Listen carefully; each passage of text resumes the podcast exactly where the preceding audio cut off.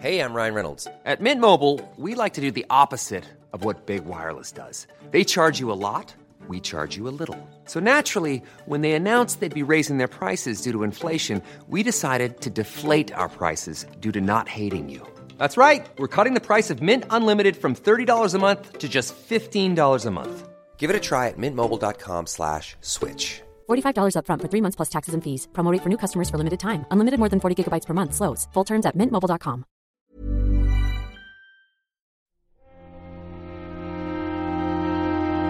Muy buenas a todos y bienvenidos a la tercera temporada de El Nexo, una serie de pequeñas reflexiones sobre la actualidad del videojuego. Comenzamos nueva temporada, comenzamos un poco a trompicones, la verdad, esto puede que se convierta en algo muy habitual en esta tercera temporada. Esperemos que en el futuro más o menos se vaya normalizando. Pero bueno, son las consecuencias de subirle un poquito el nivel de dificultad a la vida. Así que esperemos que pueda estar aquí de forma regular y semanal, eh, como suele ser eh, habitual en el Nexo, pero ya me perdonaréis si en algunos momentos eh, la cosa se me va un poco de madre según vaya afrontando las novedades de, la situación, ¿no? Ya sabéis que he sido padre hace, hace muy poco. El programa de hoy, un poco para inaugurar quizá lo que va a ser el tema general que va a copar la actualidad de la temporada entera, yo diría, es la nueva generación, ¿no? Pero sobre todo es el futuro de jugar. Me ha salido este título. La verdad es que me gusta bastante. Normalmente, y como viene siendo habitual en la industria, cada nueva generación, estos saltos que damos un poco a caballo, como probablemente ninguna industria, ¿no? Que marca estos segmentos tan grandes de que comprenden siete o ocho años, eh, cada vez más, de hecho, que, que allá por los 90, cuando las generaciones eran incluso más pequeñas, vamos centrándonos siempre en esos saltos técnicos, ¿no? En esa nueva potencia gráfica, en esos avances del hardware. Y por supuesto que va a haber mucho de ello a lo largo de, de esta temporada y, y, seguirán habiendo noticias y nos hartaremos de ver comparativas gráficas sobre todo entre Xbox y PlayStation, ¿no? Esto va a ser el pan de cada día, pero a ese pan de cada día se le suma una nueva guarnición y es los la, las formas que vamos a tener de adquirir eh, los videojuegos y de jugarlos, ¿no? Se nota que también como como estos saltos son tan grandes, como pasan tantos años, parece que, que para que se renueve un poco las cosas, las compañías van, van esperando a que llegue ese momento, ¿no? De ese salto generacional para hacer todos estos cambios, ¿no? Y mientras te los van un poco eh, anticipando, van haciendo eh, ligeras modificaciones para preparar un poco el escenario porque saben que ahora es el momento de hacer ese cambio y que probablemente no tengan una situación tan idónea para, para realizarlo hasta dentro de 7 u 8 años, con lo cual les obliga mucho a las compañías a, a hacer de, de futurólogos y pensar qué es lo que se va a mover no solo ahora, sino dentro de muchos años, ¿no? Y eso genera, pues, evidentemente, aciertos y también errores. Y los hemos visto durante esta generación ya, porque esta generación ya ha sido un poco de este tipo de previsión, ¿no?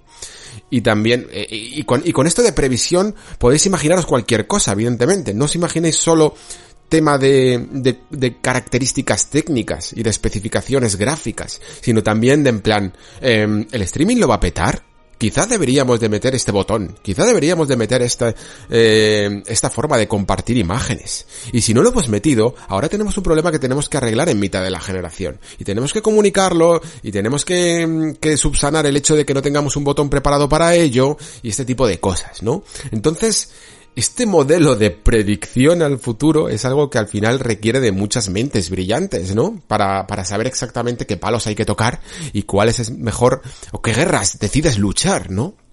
Quizá habréis visto que últimamente mmm, hablo bastante de Xbox, no por nada en especial, sino porque eh, a mí siempre me parece más interesante o más jugoso, por decirlo así, de comentar aquella que se meten más fregados. Y ahora mismo creo que Xbox está metida en absolutamente todos los fregados posibles. Sony no es que no se vaya a meter, es que sencillamente por su estrategia de comunicación últimamente son más silenciosos. Y eso que comenzaron quizá esta inminente nueva generación mucho más abiertos, ¿no? En cuanto a hacer más entrevistas técnicas, en ir al dato, en intentar especificar exactamente lo que quieren hacer pero últimamente parece que, se andan con algo más de remilgos. Antes de empezar con, este tema de todas formas, y, aún así lo meto un poco a calzador, porque sé que tiene un poco que ver todo, eh, porque todo tiene que ver directamente con la nueva generación, quiero hacer dos acotaciones sobre el programa pasado, ¿no? Que me dejé en el tintero y me duele muchísimo. Yo llevo como desde entonces un poco eh, rabiando por no haberlo dicho, por no haber dicho estos dos pequeños temas, que espero que os parezcan interesantes. Ya sé que a lo mejor es un poco redundar en el contenido del anterior programa. Eh, el 300, ¿no? Sobre el evento de PlayStation 5 y, también sobre los de Xbox. Eh, pero esto es, en especial es sobre, sobre esa decisión de, de PlayStation en la forma de comunicar y también en la forma de eh, encarar la nueva generación de una manera que a lo mejor no era tan definitoria o tan diferente a como pensaban cuando decían que creían en las generaciones, ¿no? Y tiene que ver con ese con ese Spider-Man, eh, más que el Miles Morales, con ese Spider-Man remasterizado, ¿no? Y, y con la forma que va a tener de ajustarse a la nueva generación, ¿no? Yo decía aquí un poco que me daba algo de, de pena, por decirlo así, tampoco es que me dé pena, pero de alguna manera lo quiero expresar. El hecho de que estos juegos sean multigeneracionales porque al fin y al cabo, pues incluso el propio Mark Cerny había cantado las mil maravillas de las posibilidades que tenía el nuevo hardware a la hora de hacer cosas, ya no solo en cuanto a simples datos milimetrados de lo que de, lo mejor que va a cargar un juego, de lo más rápido que vas a, poder jugar a ellos, sino también en la hora de diseñar niveles, eh, diseñar la planificación del propio juego, que iba a ser muy, muy novedosa, ¿no? Porque, porque se dejaban atrás formas de programar y formas de, de crear un videojuego del pasado, ¿no? Entonces, claro, eh, es un argumento que entra en contradicción completamente con el hecho de crear juegos intergeneracionales, ¿no? Juegos para las dos generaciones. El ejemplo que poníamos de Ratchet Clank, era como un gran ejemplo de algo que se podía conseguir en una nueva generación y que por supuesto parece que Ratchet Clank no se puede eh, hacer en PlayStation 4 porque han diseñado el juego pensando en esas características de, de PlayStation 5, ¿no? Y quizá la mayor ironía, que, que es lo que me faltó decir en ese programa y que tenía que apuntillar, es el propio Spider-Man, ¿no?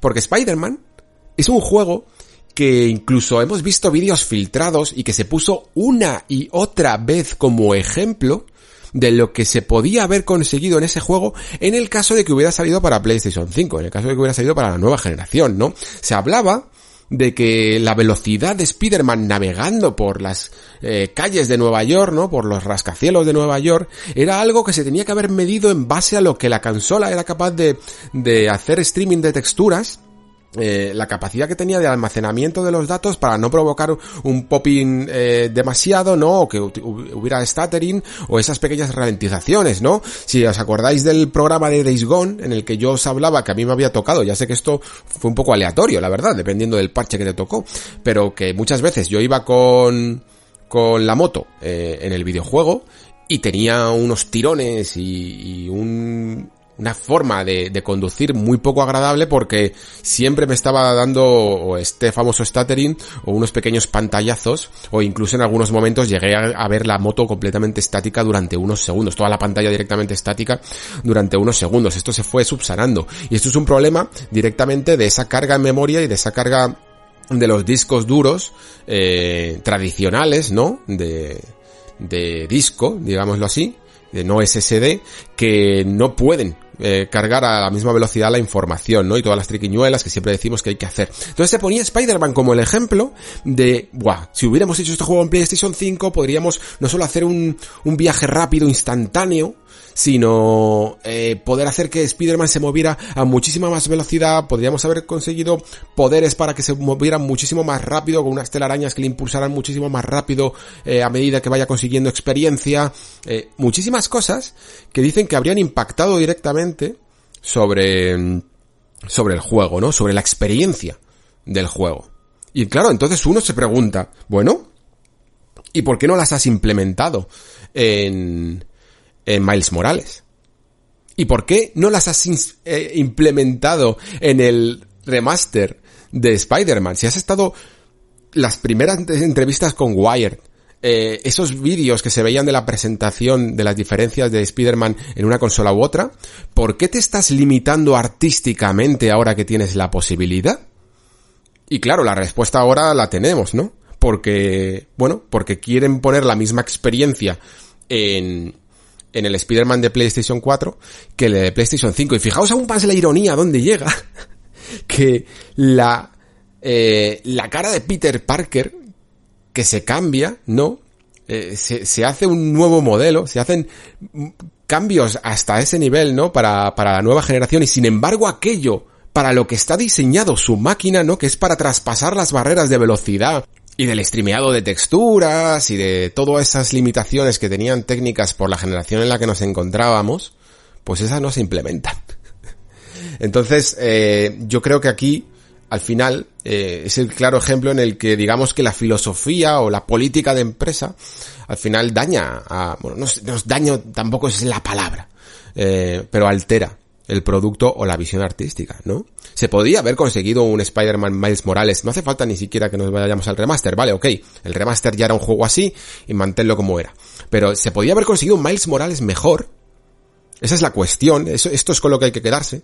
Se podía haber conseguido un Miles Morales mejor, con una visión más ceñida a lo que querría a lo mejor Insomniac, ¿no? Eh, si, si hubiera sido un juego solo para PlayStation 5. Ya, ya se están limitando desde el primer, desde los primeros juegos de lanzamiento la capacidad eh, artística de sus diseñadores. Y esto, pues es algo que evidentemente no es ultra grave, ¿no? Porque el juego va a seguir siendo muy bueno y no tiene por qué dañar realmente al producto, pero sí que es menos libre, por decirlo así. Eh, por lo menos para quien lo está, para quien está creándolo. El siguiente apunte que tenía es mucho más anecdótico, ¿vale? Es más casi incluso a nivel de broma.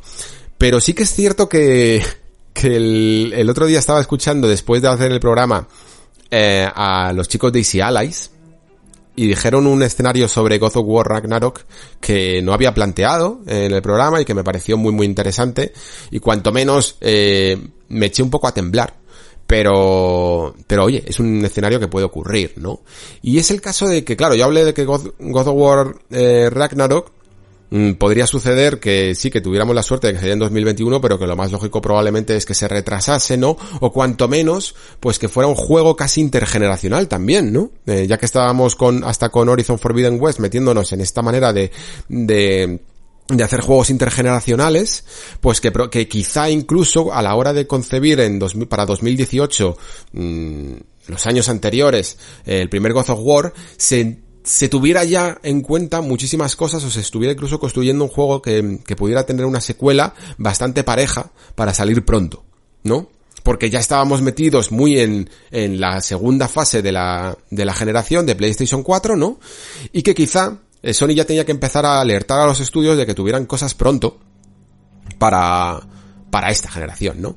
Y de hecho, por ejemplo, eh, Miles Morales, en el caso de que no hubiera habido nueva generación, es un juego que perfectamente habría salido solo en PlayStation 4 ningún problema, igual que salió eh, First Light de Infamous o salió Uncharted de los Legacy, ¿no? Es un juego de este tipo.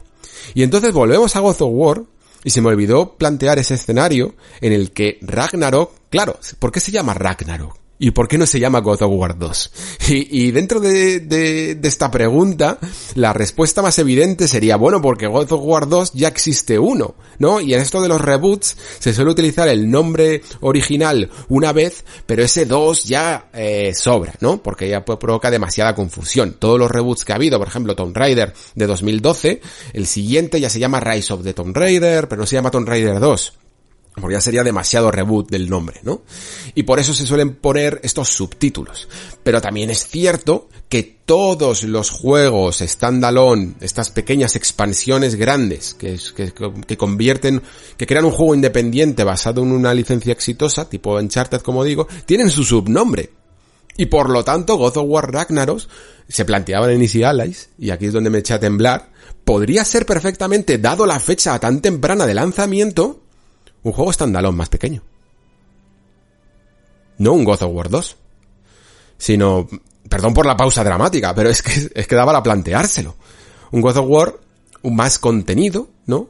Que pusiera un poco en preámbulo a, a todo el mundo eh, con lo que se puede conseguir en la nueva generación o incluso, digamos, una especie de puente, ¿no? Entre lo que fue God of War 1 y lo que será God of War 2 cuando tenga muchísimo más tiempo de desarrollo. Porque God of War es un juego muy complejo y es un juego muy ambicioso y es un juego de esos que suelen entrar muy bien por los ojos. Y tener un desarrollo tan, tan pequeño como de tres años casi se antoja más de, de un standalone de estos como los que estamos mencionando que de una propia segunda parte. Yo quiero creer que no ¿vale? Pero creo que es mi deber, ya que eh, me generó un cierto susto y, y, es una posibilidad, pues compartirla con vosotros y que os asustéis un poco conmigo. Dichos estas dos eh, anotaciones, ya vamos con el tema principal, que es el futuro de jugar. Y después también tendremos un poco de, de reflexión sobre Hades, eh, la nueva obra de Supergiant, que la verdad es que es probablemente el que más me gusta de todo el catálogo de Supergiant, este roguelike o roguelite eh, tan interesante. Sobre todo me voy a, voy a hablar del juego en general, evidentemente, pero sobre todo me quiero centrar también mucho en una de las cuestiones que, por las que creo que este juego está, está siendo tan notorio, ¿no? Y es la cuestión narrativa, ¿no? Una especie de, yo la he bautizado narrativa contextual que abraza muy bien a todo lo que quiere hacer eh, Super Giant. Vamos con ello.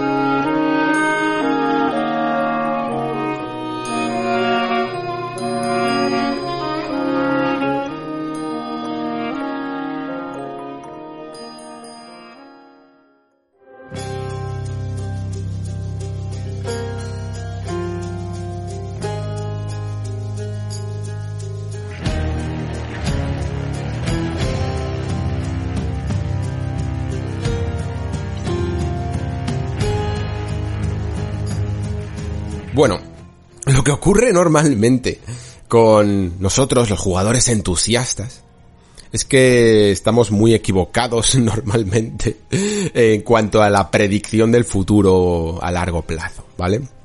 ¿Por qué? Porque cuanto más entusiastas e, es uno de lo conocido, menos quiere lo que está por conocer. Y por lo tanto, le genera un cierto rechazo natural, y es comprensible, hacia cualquier cosa que pueda alterar mínimamente el statu quo en el que vive.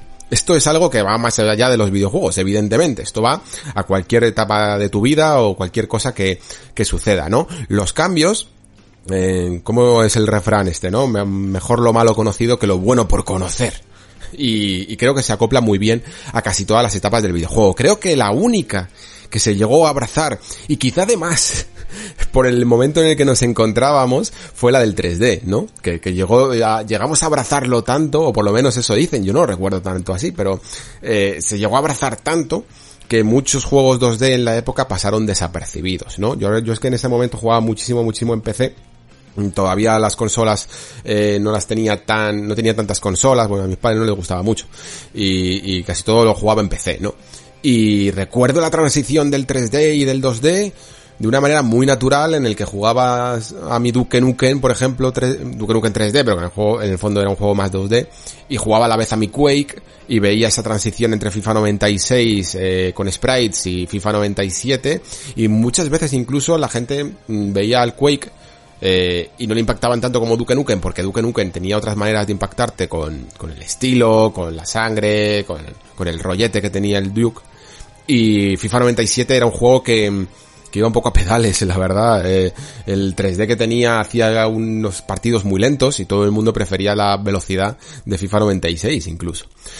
Esos son incluso los recuerdos que tenía yo, pero sí que recuerdo, o por lo menos la sensación que se ha creado, es que en general abrazamos el 3D. Y es lo único que, que consigo recordar como un cambio sustancial, ¿no?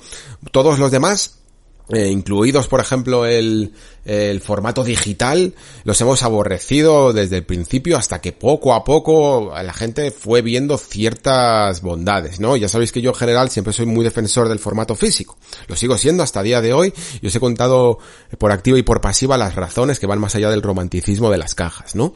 Pero sí que es cierto que el, que el formato eh, digital tiene sus ventajas también, sobre todo a la comodidad muchas veces, eh, a la hora de pasar de un juego a otro. Eh, por ejemplo, esto que se ha inventado Xbox del, del Quick Resume, ¿no? Esta manera de alternar de un juego a otro. Ya os digo yo que no va a ser tan rápido si te compras los juegos en físico, porque evidentemente, aunque sea solo por levantarte a cambiar la caja y el disco, que te lo va a pedir, evidentemente, porque es la llave para ejecutar el juego, eh, vas a tener que hacer, va a tener que pasar un tiempo, ¿no? Sin embargo, cuando es en digital, pues vas a poder pasar de un juego a otro como si fuera casi una multitarea. Las ofertas que ha habido, las multitud de ofertas que ha habido con el formato digital también han sido muy notorias, ¿no? Y todo esto ha sido cosas que los jugadores siempre hemos ido aborreciendo, ¿no? A lo largo de, de, las generaciones, cada vez que algo nuevo parecía que iba a alterar la normalidad de, de nuestra forma de jugar. Por lo, tanto, nos genera un cierto miedo y por lo tanto lo odiamos un tiempo, ¿no? Es algo completamente natural, completamente comprensible y que además eh, no tiene por qué tener una base falsa, sino que puede que llegue alguna cosa que, que al final, eh, a la larga con el tiempo, se muestre que es para peor.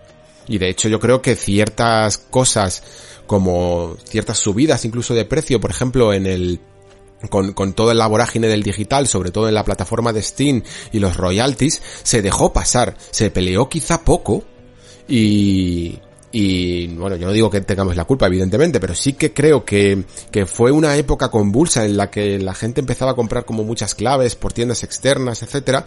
Y yo lo que me iba dando cuenta es que los precios de los juegos que se habían instaurado en el 44,95 desde hace bastante tiempo empezaron a subir hasta los 59,95, mientras que a la gente le daba igual porque, bueno, eh, compraban claves más baratas por otras páginas de terceros, ¿no? Y poco a poco pues nos fuimos comiendo un precio que casi era de consola cuando el PC siempre había sido un, eh, un baluarte de un juego un tercio o, un, como mínimo un 20% más barato, ¿no? Eh, aquel juego que venía como de Blizzard era el, la excepción que confirmaba la regla, aquel que venía con un full price de casi de consola, ¿no? Luego también, evidentemente, pues tenemos casos para que veáis que intento ser justo, que no quiero simplemente eh, ser un poco uh, demagogo y, venderos aquí la moto. Eh, también ha habido momentos en los que se ha intentado eh, capitalizar cosas que toda la vida habían sido gratis, como, como el caso de los mods, por ejemplo, ¿os acordáis todo lo que ocurrió? Y tuvo que venir, tuvo que ser la propia comunidad la que incluso con cierta sorna lo echara para atrás, ¿no? Está bien, ser precavidos, está bien tener cierto miedo, está bien ser tradicionales, eh, pero quizá hay que encontrar un poco el equilibrio entre lo tradicional y el inmovilismo, ¿no? El que todo debe de seguir igual hasta el punto de que nada, de, ni siquiera utilizar el pensamiento crítico, ¿no? Sino que toda novedad es mala. Eso es lo que me refiero. Que siempre hay que valorar las ventajas y las desventajas de una nueva forma de jugar. Y como nos encontramos en este programa bautizado El futuro de jugar, eh, no es por otra razón que porque parece que está cambiando. Por lo menos la forma, quizá no la forma de jugar con los controles, sino la forma en la que accedemos a ese contenido, ¿no? Hasta ahora, toda la vida, toda la vida, hemos tenido un solo modelo de negocio, ¿no? que era el tradicional. Y era el de tú tienes un juego físico o un juego ahora digital también, pero un juego nuevo y lo, lo compras y la compañía gana dinero en base a cada compra que se haga, ¿no? Y el éxito de un juego se mide en base al número de copias vendidas, ¿no? Es una manera que además el jugador entiendo que le guste porque al menos comprende, ¿no? Ellos mismos pueden hacer sus cábalas sobre, uy, si este juego ha vendido 20 millones, es que ha sido un pepinazo, ¿no? Eh, y claro, con modelos que se están poniendo ahora de tipo suscripción, es difícil hacer cuentas y es difícil saber si un juego ha sido exitoso. Y muchas veces cuando te viene una compañía que te dice, eh, este juego se ha jugado mucho pero no te da ventas, pues directamente mm, sospechas y sospechas, pero quizá para sus objetivos dentro de ese servicio de suscripción sí que ha cumplido, ha cumplido, porque ha aportado valor a ese catálogo, ¿no? Ha conseguido números de suscriptores más que ventas. Y creo que eso es un dato muy, muy, muy importante.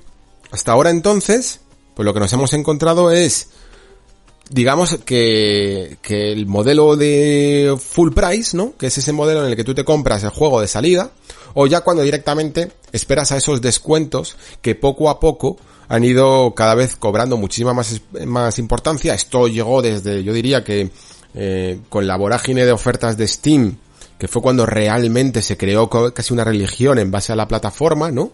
Y luego también, pues hasta estas ofertas de juegos tirados por un euro que casi te regalan, ¿no? La cuestión es que evidentemente es un eh, mercado muy muy duro y muy, muy, muy tradicional. El otro día estaba escuchando, bueno, no escuchando, estaba leyendo unas declaraciones que había hecho Epic eh, y las, las comentaba este periodista de Sally Jason Schreier que, que yo de verdad no las he conseguido escuchar directamente de boca de nadie de Epic, pero que Jason Schreier eh, dice que lo pone mucho como ejemplo en sus en sus reportajes ahora en Bloomberg, ¿no?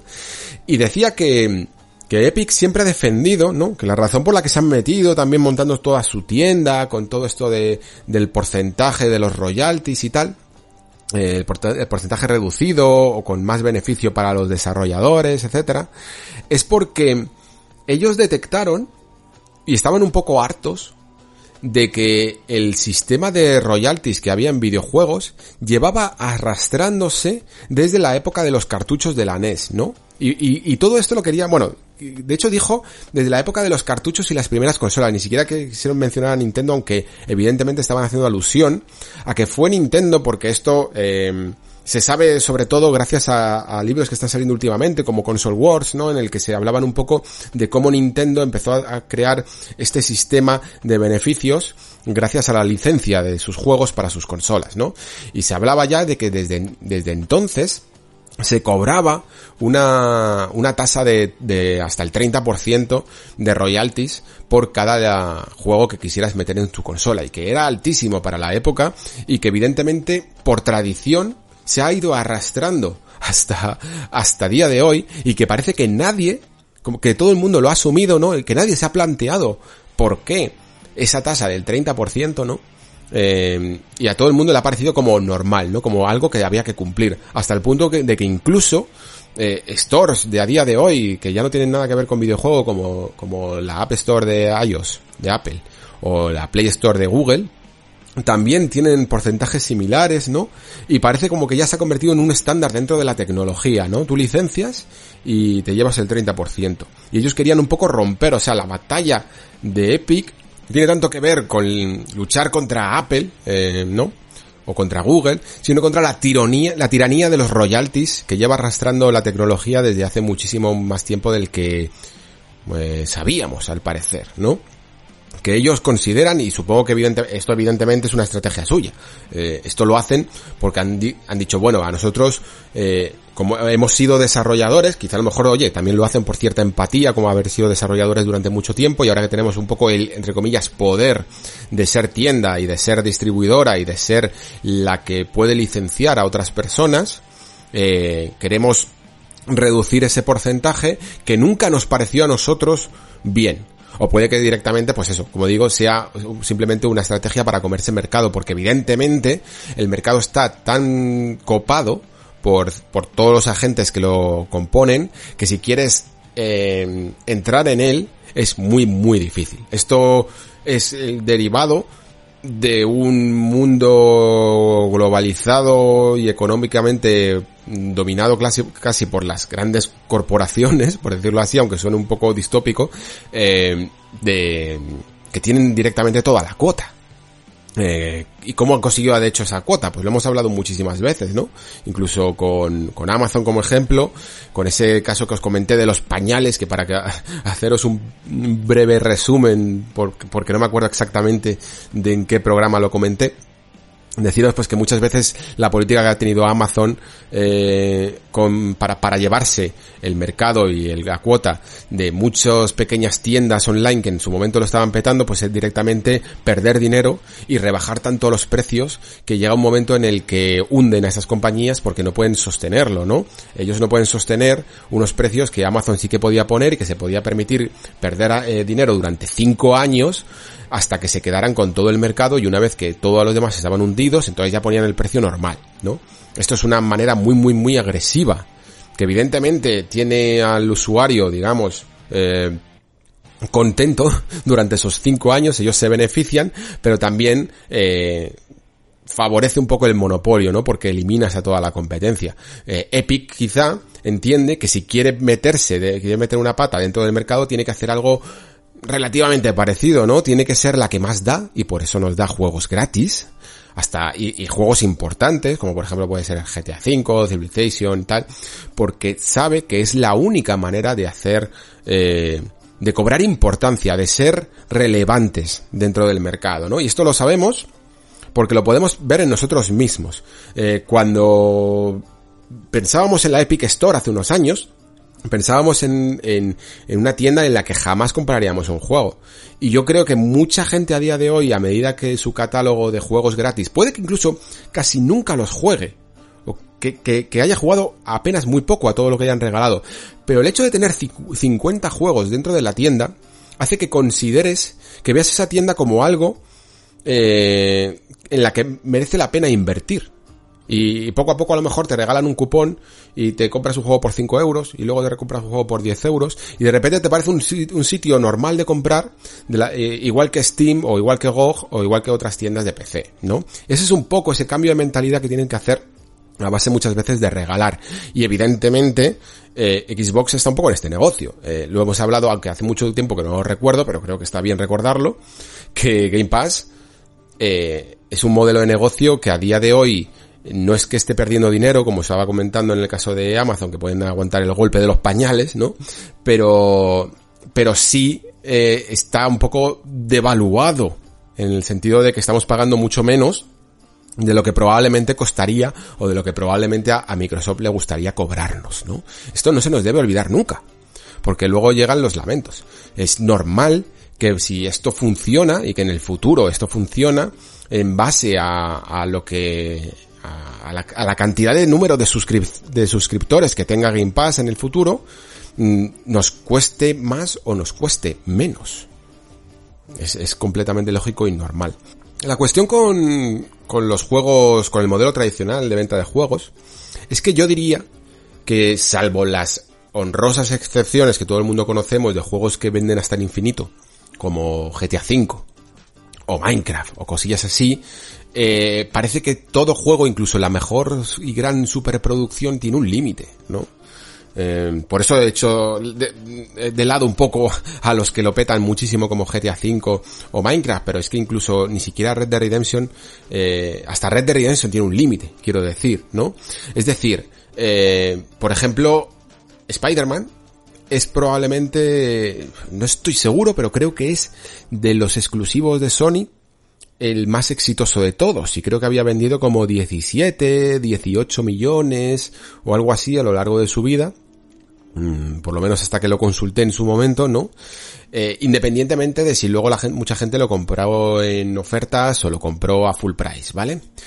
Pero el target del juego, en el fondo, es limitado. 17 millones, muchos diréis, bueno, es es un montón. Pero ¿cuántas consolas hay? Eh, ¿cuántas PlayStation se han vendido? Y se han vendido por lo menos, yo diría que 110 millones, ¿no? O sea, es una porción relativamente pequeña de toda la tarta de, gente que podría acceder a Spider-Man, ¿no? Claro, me diréis, bueno, pero es normal. 17 eh, millones sigue estando muy bien y no todo el mundo tiene los mismos gustos y no todo el mundo tiene por qué jugar Spider-Man. A ti mismo no te gusta Spider-Man, Alejandro. ¿Por qué estás hablando de esto? Bueno, pues lo digo porque probablemente eh, todo el mundo que tenga Game Pass, imaginemos que en el futuro mm, Xbox consigue colocar 70 millones de consolas al final de la generación, por ejemplo, y consigue colocar casi todas con el Game Pass, ¿no? Porque eh, digamos que yo creo que lo que sí que estamos entendiendo es que casi todo el mundo que se va a comprar un Xbox se la va a comprar para añadirse a sumarse al Game Pass. Creo que esto es algo que tenemos que empezar a aceptar ya, ¿no?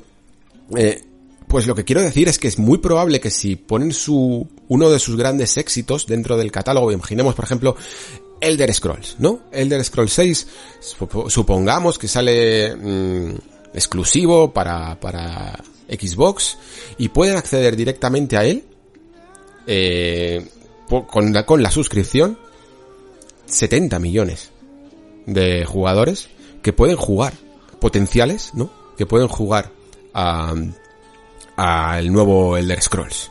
Y eso deja en muy pequeñito lugar a las ventas de uno de los mayores eh, ventas de éxitos de, PlayStation, ¿no? Como es Spider-Man. Lo que quiero decir con todo esto, no, no quiero, no es por comparar tanto marcas, pero sí los modelos que hay detrás, ¿no? El modelo de, de juego de venta directa tiene un target limitado. Un target que no puede ser equiparable nunca al de las consolas eh, que se venden. Se venden eh, ¿cómo decirlo? El, el, mayor, el juego que más venda puede vender un 15, un 15%, un 20% de todas las consolas que se han vendido, ¿no? A, a, ese target va. Y creo que con modelos de suscripción, por ejemplo, lo podréis ver cuando eh, haya algo muy exitoso en Netflix, ¿no? O sea, un porcentaje, una cuota muy grande, muy, muy grande de espectadores, pues han reproducido aunque sea unos minutos de The Witcher, ¿no? Y luego han decidido si les ha gustado o no. Pero lo han reproducido, ¿no? Y esa accesibilidad al catálogo te lo da el previo, el, digamos, la condición de que es algo a lo que no tienes que pagar más, ¿no? Está dentro de esa suscripción y puedes acceder aunque sea por probarlo, ¿no? Y esa es eh, la baza que tiene Microsoft, ¿no? Yo no es que le esté defendiendo, simplemente quiero quiero intentar comprender cuál es la jugada de Phil Spencer, ¿no? Cuando dice esto que yo en el fondo odio un poco, que porque lo repite hasta la saciedad y me está poniendo nervioso y todo. Porque me parece una frase muy hecha, aunque, aunque hay una filosofía detrás que me gusta, que me parece muy interesante, pero es que suena muy manido cuando dice esto de poner al jugador en el centro de la experiencia, ¿no?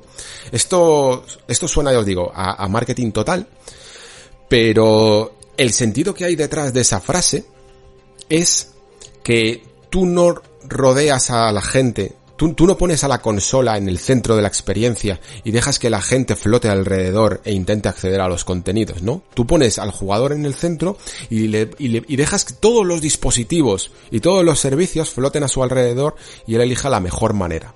Lo que quieren en el fondo es algo que a mí, si de verdad lo hacen de manera honesta y lo hacen, y lo hacen bien, sí que me parece loable, que es abrir a más personas los videojuegos, ¿no? Eh, lo que os comentaba antes es que el próximo Elder Scrolls, en vez de ser comprado por 20 millones de personas, sea al menos jugado, al menos reproducido, a ver qué tal, por 100. Y eso sí me parece interesante. No digo que sea el futuro, ni que sea eh, lo idóneo, porque estas cosas ni yo las sé, ni siquiera creo que Microsoft las pueda llegar a saber. Ellos tendrán, evidentemente, sus proyecciones pero sí que me parece una alternativa interesante cuanto menos, ¿no? Mm, fijaos también hasta el punto eh, en el que muchas veces el modelo de negocio tradicional, ¿no? De los juegos físicos llega un poco también a ser exprimidor del usuario. Juegos como NBA 2K son juegos que te los venden a a 80 euros, ahora te lo van a vender a 80 euros con esta subida del precio. Fue de hecho el juego que lo inauguró y no se contentan, evidentemente, con, con venderte el juego a precio completo, que, que luego te van a cobrar un montón de, de microtransacciones con las Virtua Coins, ya sabemos todos cómo va esto, ¿no? Pero la cuestión es que NBA 2K es un juego que a los meses está tirado de precio. Está pero tiradísimo de precio, ¿no?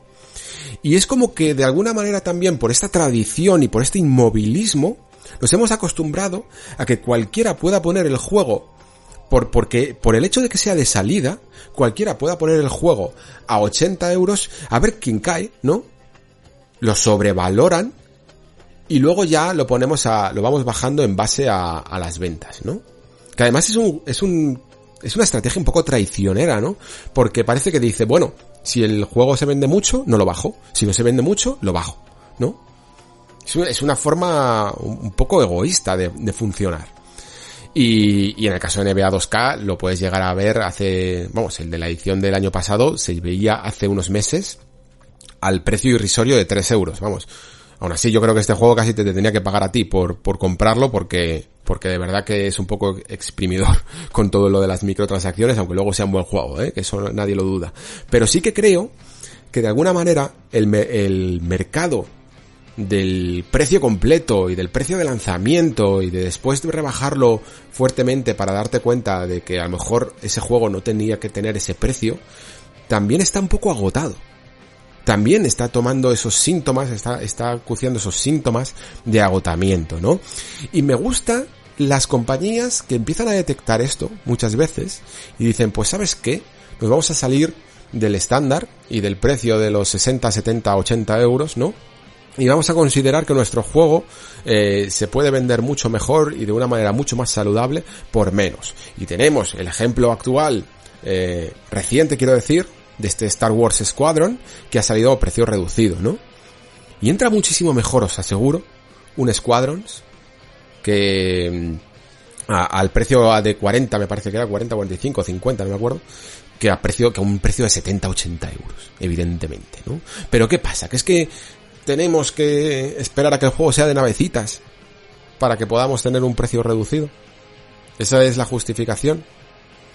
Luego además tenemos otros juegos, como por ejemplo lo hablaba con algunos de vosotros en el Discord, de, de este 13 Sentinels, ¿no? Eh, Aegis Rim, creo que se llama, que, que es el nuevo juego de Vanillaware y que ha salido pues a, a 55, 60 euros más o menos, precio de lanzamiento, eh, igual que por ejemplo su port de, de, PlayStation 4 de Dragon's Crown también salió a un precio prácticamente completo, ¿no? Y, y uno puede, y claro, el fan de Vanillaware, algunos de vosotros me decíais en plan, bueno, es que yo quiero, prefiero pagar este precio y prefiero pagarlo ahora incluso antes de oferta porque, porque quiero apoyar a Vanillaware, ¿no? Pero fijaos la, el tirabuzón mental que hay que hacer para, para, para este argumento en el fondo, ¿no? Porque significa, en plan, amo tanto a esta compañía que me da tanto miedo que desaparezca, que le sobrepago. ¿sabes? Es como que yo soy tres jugadores y sobrepago para que, para que sigan adelante, ¿no? Porque porque son más pequeños, porque tienen porque en cualquier tropiezo que puedan tener con cualquier juego eh, pueden peligrar, son son muchas veces compañías que como una vez le fallen desaparecen, ¿no? Esto de hecho era el el gran miedo de Platinum muchas veces, Platinum Games, que que parecía que si que si la gente no estaba ahí apoyando eh, iban a iban a desaparecer y muchas veces incluso en esos tropiezos tenían que acudir a encargos con Activision o con otras compañías, ¿no? Para hacer juegos licenciados y poder subsistir porque luego sus juegos tampoco vendían tanto, ¿no? Pero en el fondo estamos Sí, estamos apoyando, pero, pero estamos un poco participando en el problema, ¿no? Y es que estos juegos eh, podrían ser incluso más atractivos para más gente, ¿no? Si fueran más baratos. Si pudiera acceder más gente a ellos porque dijera, bueno, es que no sé si me va a gustar, es un juego muy de nicho, es un juego muy específico y tampoco me atrevo del todo a gastarme 60 pavos en él y sobre todo evidentemente eh, estoy tengo que contextualizar el, el ejemplo de, de 13 Sentinels que no es el mejor ejemplo, ¿vale? Es el que se me ha ocurrido, pero no es el mejor ejemplo porque porque también encima es que está saliendo en casi en plena nueva generación, en plena transición de la generación y, hay muchísima gente que, está ahorrando, que está ahorrando para las nuevas consolas, ¿no? Pero lo que quiero decir es que entonces creo que es lícito preguntarse si estos juegos, si, determinados juegos no tendrían incluso eh, más sostenibilidad, determinadas compañías, más sostenibilidad, si tuvieran modelos alternativos de negocio, de, de maneras de distribuir sus juegos. Ya no me refiero solo a que dejen de vender sus juegos a 80 euros o que, o que los pongan a, un precio reducido como Star Wars Squadron, por no ser tan, tan triples A, ¿no? Pero sí que también pudieran conseguir eh, dinero por otras alternativas, ¿no? Y evidentemente, pues tenemos que hablar del Game Pass y, de los modelos de suscripción, evidentemente. Eh, pero para ello, creo que ya es hora un poco también de, de, hacer acopio de un poco de toda la información acerca de cómo funcionan estos modelos, eh, acerca de, de cómo se financian, de cómo pagan a los desarrolladores para saber, para intentar preguntarnos y responder, aunque evidentemente nunca vamos a tener la respuesta más certera, pero sí, sí intentar responder a si son sostenibles, ¿no? Así, así realmente eh, son tanto beneficiosos no solo para Microsoft, sino también para los desarrolladores que hay detrás. Así que vamos con ello.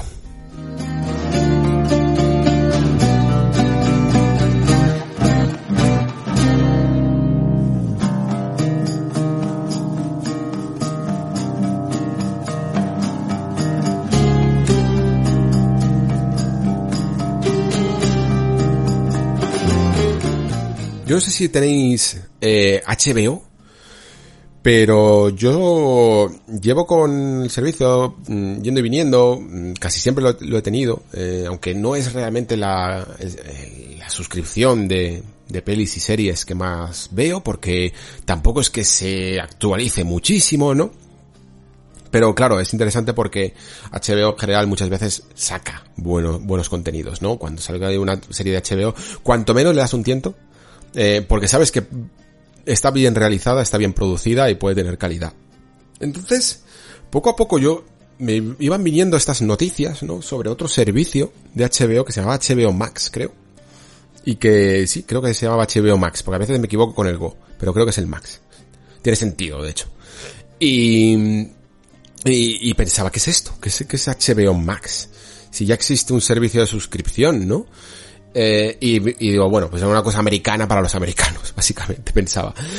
Y entonces empecé a ver últimamente que había series que hablaban de que salían en el HBO, ¿no? Y diciendo, ah, qué guay, esta serie tiene buena pinta, ¿no? Creo que había una que se llamaba Race by Wolves, y ahora había otra, eh, no sé si era esta de las brujas de Roald o, o cuál era, a lo mejor me estoy equivocando mucho, pero, pero vamos, otra película, otra serie que tenía buena pinta y yo, uy, perfecto, pues voy a mirar ahí el servicio y resulta que no estaban, ¿no? Porque eran exclusivas de HBO Max. Y aquí se me vino un poco la alma a los pies pensando que, que esto del servicio de suscripción, para que veáis que, que hay que contar todo, eh, tiene todavía muchas patas, que no somos ni siquiera capaces de prever, porque ni siquiera todavía las están ingeniando e inventando las compañías, ¿no? Y es en plan, bueno, pues nada, ya que tenemos un servicio de suscripción que podemos incluso en algunos casos como el de Netflix dividir entre eh, calidad estándar, calidad, la calidad estándar solo sirve para poder decir desde 9,99, no vale para otra cosa.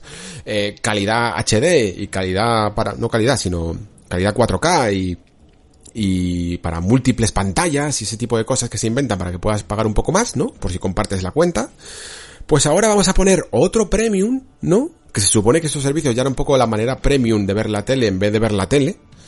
Eh, vamos a poner uno más premium todavía en el que las mayores superproducciones van a ir para allá, ¿no? Yo estoy casi convencido de que en otra época, si el HBO Max este llevara mucho más tiempo, Juego de Tronos probablemente hubiera sido exclusivo de HBO Max. Y, y además es que Encima aquí en Europa o en España eh, va todo esto un poco más lento y ni siquiera puedes acceder a ello, ¿no? Pero hay cosas premium por todos lados, ¿no? Hasta Filming tiene una cosa que, que aparte de la suscripción tienes que, tienes que pagar para unas determinadas películas. Disney está metiendo esto de que tienes que pagar para un huevo además para ver Mulan, ¿no? Están como plantando una base del modelo de suscripción, ¿no? Eso va a ser tu base y a partir de ahí construir en esa base nuevas suscripciones y nuevos packs y nuevos parches y nuevos DLCs. O sea, son como los DLCs de las suscripciones. O sea, es casi rocambolesco, ¿no?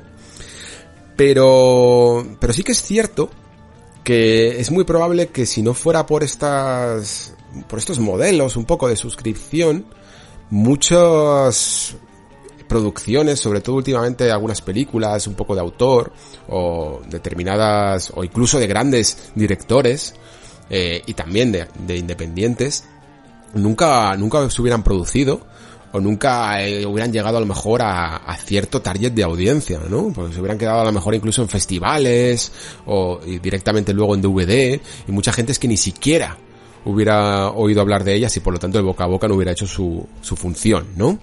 Eh, de hecho, vamos, esta última película de de Charlie Kaufman, ¿cómo, ¿cómo se llamaba? Era algo así como Estoy pensando en dejarlo. Eso es. En español por lo menos es así.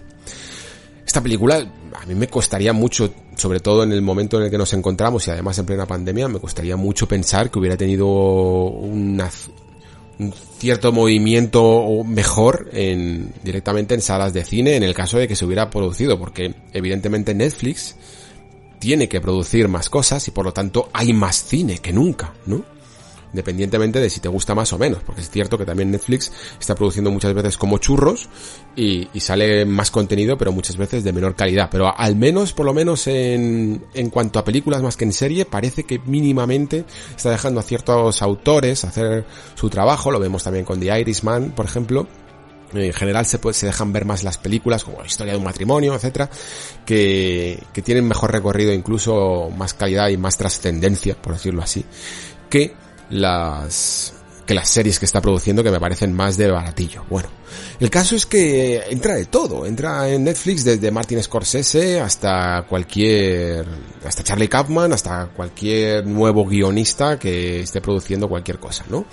Y, y en estos servicios de suscripción, en videojuegos, también un, un, poco ocurre esto, ¿no? Pensábamos que a lo mejor parecía un modelo que podía llegar a favorecer más al desarrollo AAA y sin embargo, eh, cuanto más vamos viendo, cuanto más rodaje va teniendo en Game Pass, eh, PlayStation Now también, pero creo que Game Pass está incluso trabajando de momento más esta manera de... Eh, se le llama un poco curar el catálogo, ¿no? Esta manera de, de, seleccionar con algo de crítica el catálogo que puede entrar y que, y que no al, al servicio, ¿no? Parece que lo está haciendo un poco más medido eh, Microsoft de momento. Mm, está dando mucha voz, mucha presencia a, a juegos independientes y a juegos AA que a lo mejor no hubieran conseguido tanta audiencia, ¿no? Intentándolo por separado, aparte evidentemente de un colchón económico que ya les puede llegar a ayudar. Por eso hablaba antes, por ejemplo, de 13 Sentinels, porque me preguntaba qué ocurriría si 13 Sentinels, eh, el juego de Vanillaware, hubiera eh, aterrizado también en un catálogo como PlayStation Now o como Xbox Game Pass, ¿no? Pues probablemente, eh, a lo mejor hubiera vendido mucho menos. Pero también probablemente mucha más gente conocería Vanillaware y el día de mañana, a lo mejor ni Vanillaware tendría que poner sus juegos a 60 euros porque su público se multiplicaría exponencialmente gracias a la exposición que significan estos catálogos de, de, suscripción, como estaba hablando antes con Netflix, sobre todo su gran baza no es el poder, el, el, las grandes ventas, sino la exposición de su catálogo. Lo conoce más gente, más gente lo va a probar, aunque sea sencillamente por curiosidad, por ver qué es, lo vas a reproducir. Y además yo creo que incluso cuando llegue un momento, y también apoyado con los servicios de streaming, en los que descargar un juego sea casi instantáneo, y ni siquiera te entre la pereza de descargar un, un, un producto, va a ser tan sencillo como voy a jugar 5 minutos a ver si me gusta, ¿no? Y eso, eso, probablemente algunos de vosotros estéis pensando, no es importante. No se descubren nuevos juegos realmente al final son la gente va a lo que va y son a los juegos grandes. Eh, nadie va a descubrir a Vanillaware por estar en Game Pass. Bueno, yo no lo sé. Yo no sé si esto es así. Pero os voy a contar, evidentemente, lo que sí que se sabe o las estadísticas que se están sacando tanto por parte de juegos eh, de desarrolladores independientes como por parte de Microsoft. Porque sí que me ha parecido interesantísimo y sí que revelan que es posible que las cosas no sean tan fáciles como pensamos, ¿vale? Eh, comenzando por las palabras de una tal Sarabón, que es una de las responsables del propio Game Pass, ¿no? Que decía que, que la gente, eh, que el Game Pass estaba rompiendo dos falsas expectativas, ¿no? Esto seguro que lo habéis visto muchas veces en las noticias, ¿no? Una es que la gente juega más, que se, pensaba que, con el Game Pass la gente iba a jugar menos, ¿no?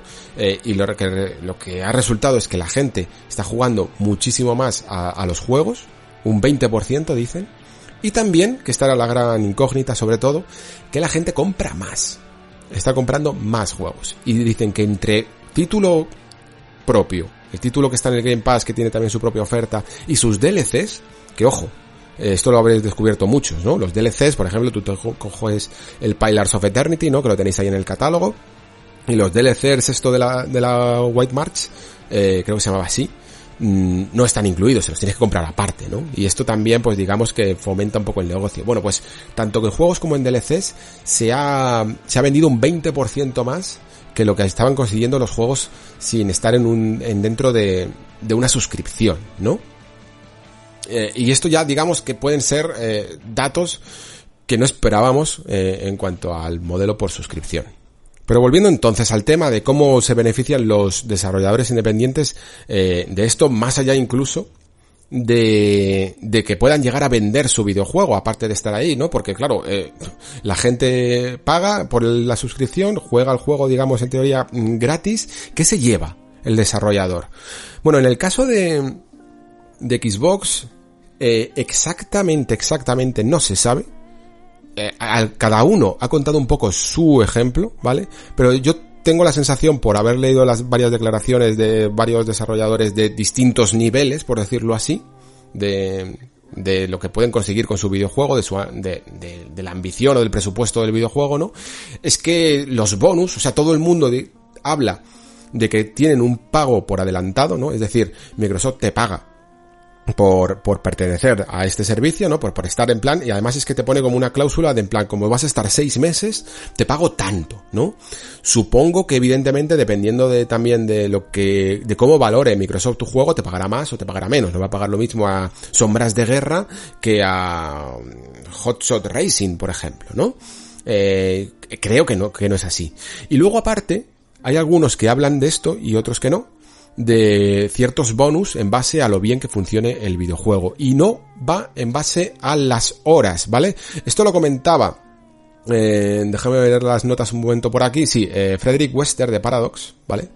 Que decía que no se podía comparar eh, con Spotify, eh, Spotify con Netflix, por ejemplo, ¿no? Decía, Spotify no funciona exactamente como Netflix. Spotify te paga por el número de veces, ¿no? Que se reproduce una canción.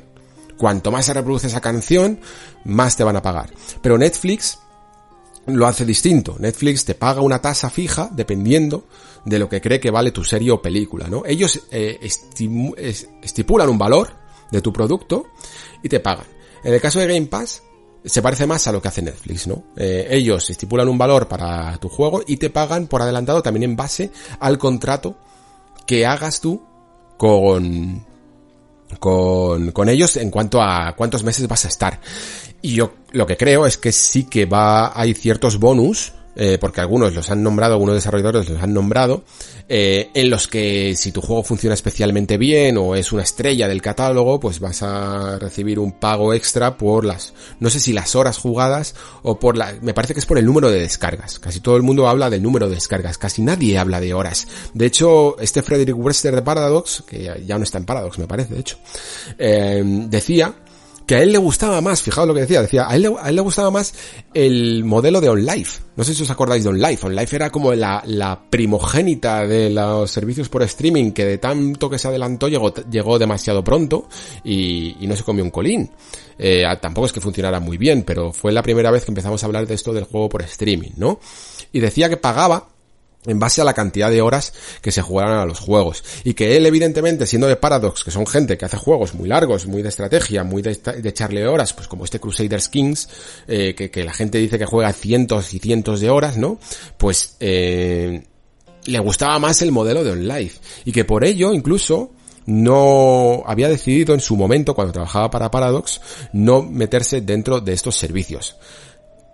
Curiosamente, Paradox ahora está bastante metida dentro de Game Pass y sobre todo con este Crusaders Kings que ha salido eh, este mes o el anterior, no recuerdo exactamente, y parece que a Paradox no le ha importado que su juego sea mucho más jugado que otros porque porque les ha venido bien por lo menos el contrato, ¿no? Eh, el, el, contrato que han hecho. De hecho, no sé si conocéis a un desarrollador que se llama eh, Dino Patti, que bueno, ahora es ex desarrollador de Play Dead, pero, pero tiene un cierto renombre, ¿no? Porque fundó también esta compañía llamada Jamship y está haciendo un juego que, que a los que hemos visto un poco el tráiler, la verdad es que mola y, es bastante desconocido, que se llama Somerville.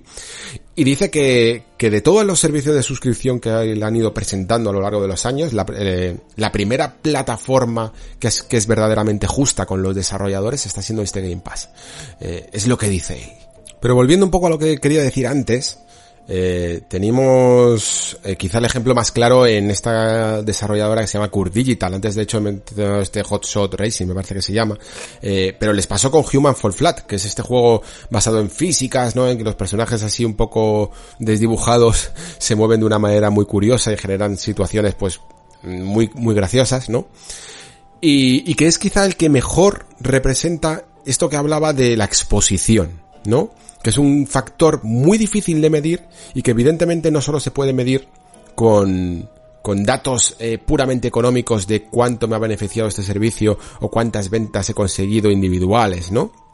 La exposición muchas veces genera retroalimentación. ¿Qué quiero decir con esto? Bueno, pues se comentaba, comentaba el estudio, eh, y, y, fueron datos que además eh, después publicó Microsoft, que el 60% de los jugadores que jugaron este juego, Human Fall Flat, nunca, nunca antes habían jugado a juegos de puzzle. Por lo menos eh, entiendo que todo esto es muy relativo, ¿eh? que todo el mundo ha jugado a Tetris una vez en su vida y tal.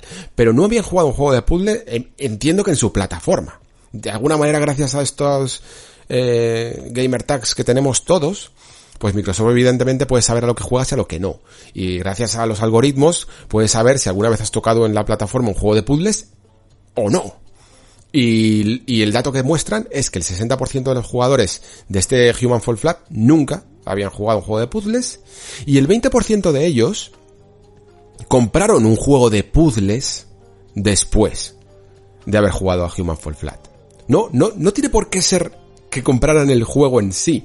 Por eso decía lo de la retroalimentación, ¿no? No tiene por qué ser que compraran este juego, pero estaban favoreciendo el género, estaban creando un ecosistema mucho más saludable dentro de ese género por haber probado algo que si hubiera, que si les hubiera costado un precio completo probablemente nunca lo hubieran probado, ¿no? Ahí está la clave de todo este asunto de, de, de qué se puede medir y qué no, y qué no se puede medir. Las estadísticas ya sabéis que es que son muy, muy complicadas. Y como último dato, decían que el juego costaba como 15 dólares, ¿no? Eh, cuando, cuando salió, por lo menos en el, en el Game Pass. Y que se ha probado 5 veces más en Xbox que en PlayStation 4, ¿no? O sea, el juego salió en Game Pass y a la vez en PlayStation 4, ¿no? En Xbox y en PlayStation 4. Y, en, y, y se reprodujo cinco veces más en Xbox. Y creo que esto es un poco la, la, los datos en los que se escuda Microsoft, ¿no? Es en plan, bueno, sí, 17 millones de, de Spider-Man se han vendido y es un montón. Pero 17 por 5 es un montón de gente descubriendo tu franquicia, ¿no? Es un montón de gente entrando en un juego que a lo mejor no se han atrevido a probar y, y evidentemente no todo ese, no toda esa gente va a comprar después la secuela o, o, va a querer seguir o les va a gustar el juego, pero siempre va a haber un porcentaje de jugadores que se animen a, a probarlo eh, aunque no sea su género, y, muy, y otro porcentaje que lo compren incluso después, ¿no? O que, o que se aficionen a ese género en concreto. Y yo creo que estas son dinámicas que nunca se habían dado con la copy, con la venta física, porque la venta física genera una barrera, la venta física quiero decir, la venta a precio completo, perdón, genera una barrera que muchas veces hace que, que tengas que tomar decisiones muy drásticas, ¿no?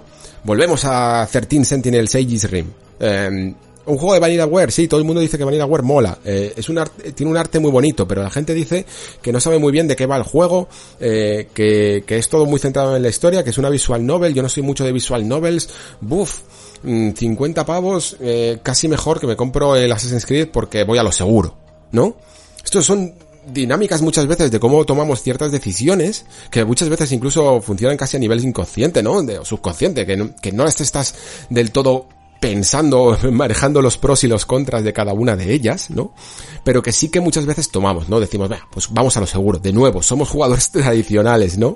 Eh, tenemos mucho miedo de los cambios y sobre todo tenemos mucho miedo de equivocarnos, ¿no? Sobre todo cuando el dinero está en juego. 50 pavos, se pueden hacer muchísimas cosas con él últimamente y muchas veces decimos, ya esperaré una oferta. Y lo que ocurre muchas veces es que esa oferta al final ni siquiera la aprovechas, eh, te olvidas del juego, el juego deja de ser relevante porque el boca a boca y el FOMO este famoso eh, pasa, ¿no? Ese miedo a perderse la conversación se pasa, el juego se queda ya en su nicho real en el que ni siquiera se habla ni, ni lo ves en las redes sociales y te olvidas de él para siempre, ¿no? Y entonces es cuando esa barrera de los 50, de los 60, de los 70, de los 80 euros, se convierte en algo peligroso. Eh, para muchos desarrolladores que no tienen esa exposición natural por ser una compañía super triple A, mega triple A, que, que puede con todo. Y que, y que va a tener directamente por, por manejar una licencia tan famosa como Spider-Man, va a tener las cosas fáciles, ¿no? Es mucho más complejo que eso. Otro dato que me parece muy curioso es este que, que nos deja el, la desarrolladora. Esta sí que no me acuerdo cuál era la desarrolladora. De, de un juego que se llama Unto the End. Es un juego indie en dos dimensiones, que tiene un combate bastante técnico, por no decir parecido un poco a, los, a los tipos Souls en 2D, ¿no? Eh, tipo Saltan Sanctuary o cosillas así, aunque también tiene un poco de plataformas. Tiene muy buena pinta, mirar algún tráiler si queréis, este Unto the End se llama. Eh, y que ya tiene un contrato Todavía no ha salido, ya tiene un contrato para el Game Pass del que han dicho incluso que van a estar seis meses dentro de, dentro de él. Y que, y de hecho, lo más curioso es que Microsoft, dentro de estas cláusulas que te puede llegar a poner, ¿no? En el servicio, dice que, que la única que les ha puesto es que no pueden estar, no en otra plataforma. O sea, no te impiden estar en PC, no te impiden estar en PlayStation, no te impiden estar en Nintendo, lo que te piden es que sea exclusivo de todos los servicios de streaming. Es decir, no puedes estar en eh, Apple Arcade, no puedes estar en Stadia, no puedes estar en PlayStation Now, no puedes estar en el siguiente este servicio de Amazon Luna, en ningún servicio en el que incluya juegos, probablemente también cualquier Humble Bundle o alguna cosilla así, mientras que estés en el en el Game Pass. Y, creo que denota esta, esta pequeña cláusula, ¿no? El target real al que va Xbox con su Game Pass, ¿no? en el que le importa un bledo que, que, que sus juegos, que los juegos que componen su catálogo estén en otras plataformas siempre y cuando la diferencia, eh, la valoración que tenga que hacer el jugador es en plan, ¿me compro este juego a precio completo o pago una suscripción, ¿no? Están luchando más, más por eso que están luchando más para ser la hegemonía de la suscripción, más que la hegemonía de aquel que tiene el juego exclusivo, ¿no? Que es quizá eh, a lo que estaba luchando y acostumbrada a luchar Sony, ¿no? Que hacía casi todos los acuerdos por contenido exclusivo tanto en DLCs como en ciertos juegos, como hemos visto con, con estos Ghostwire Tokyo y, y Deathloop, ¿no? De, de la propia eh, Bethesda. Y todo esto, ya por concluir un poco con, con esta sección de servicios versus juegos a precio completo, eh, yo creo que estamos viendo un cambio y, y es más grande que la propia generación, que la propia nueva generación en sí en cuanto a potencia gráfica. Es realmente lo que, digamos que analizaremos en el futuro, ¿no? De, lo que ocurrió y de cómo ocurrió y de cómo se estipuló, ¿no? Porque están, están cambiando las mentalidades, ¿no? Eh, por ejemplo, este Star Wars Squadron, que, he hablado antes de él, incluso estando a 40 o 50 euros a precio reducido, la propia Electronic Arts te lo incluye en PC, de momento es en PC, dentro del catálogo de lo que llama ahora, que antes se llamaba Origin Access Premier o algo así, ahora se llama EA Play Pro, ¿no? Tiene EA Play, que es el, este que se va a sumar también a Game Pass, que tiene los juegos un poco delegado de la compañía y luego tiene el, el catálogo Pro, que es el de sus novedades y en el que puedes jugar por, por en un mes, eh, por una mensualidad de 15 euros al mes, a todos los juegos que van sacando eh, actualmente, ¿no? Y esto a mí, de hecho, mm, me ha hecho darme cuenta de que el último año o así, o, o los últimos dos años, yo llevo jugando a los juegos de Electronic Arts por 15 euros todo el rato. ¿No? O sea, porque realmente a mí mm, de Electronic Arts más o menos me interesan poquitos juegos, eh, muy seleccionados. Mm, me interesó en su momento Anthem, que lo traje al programa, me interesó Star Wars Jedi Fallen Order, que también lo traje al programa, y ahora me interesó este Star Wars Squadron, y yo lo que hago básicamente es pagar mi mensualidad, me lo paso y, la cancelo, ¿no? Y para mí, los juegos de Electronic Arts cuestan, en mi mente se están formando la, la mentalidad de que, de que es un alquiler de 15 euros básicamente. Y tampoco tengo incluso la sensación de que los necesito eh, conservar o algo así y, directamente los juego, mm, reflexiono un poco con vosotros con, con ellos y pasa otra cosa, sinceramente. Fijaos hasta qué punto, y esto ya para concluir esta sección, llega a ser algo crucial este cambio de mentalidad, ¿no? Que estamos presenciando un hecho insólito eh, realmente inaudito, ¿no? Que es que una consola, Xbox Series X y S, eh, se va a lanzar al mercado sin absolutamente ningún juego nuevo. Sin absolutamente ningún juego bandera, cuanto menos, ¿no? Ese Halo Infinite que se retrasó, en otro momento hubiera sido el, el último clavo en el ataúd, por decirlo así, y nada más empezar para una nueva consola, ¿no? O sea, todo el mundo estaríamos en plan diciendo, madre mía, no me lo puedo creer. Eh, otra vez Microsoft la ha piciado por algo y resulta que va a salir sin juegos eh, de lanzamiento, ¿no? Algo que de verdad, de verdad, de verdad, en cualquier otra generación hubiera sido completamente imposible, o sea, imperdonable. Y sin embargo, esta generación no solo se ha perdonado, entre comillas, ¿no? Porque evidentemente a nadie le ha gustado, pero digamos que se está dejando pasar, sino que parece que más gente que nunca está abrazando a Xbox porque está más convencida con, con ese plan a futuro y con, y con ese modelo de negocio de suscripción gracias a estos últimos años y a lo que ha llegado a ver, ¿no? Y probablemente también, pues quizá a esos dos modelos que intentan abarcar aquel que ya es entusiasta de la marca, ¿no? O aquel que quiere entrar un poco con todo el, pack completo, o aquel que quiere entrar tímidamente a por probar a ver qué es eso del Game Pass, que todo el mundo habla de él, ¿no? Me parece inconcebible, de verdad, que cualquier otra generación hubiera sucedido algo así, y sin embargo, eh, ese, ese hecho de salir sin juegos, para nada parece haber disminuido el interés de la gente.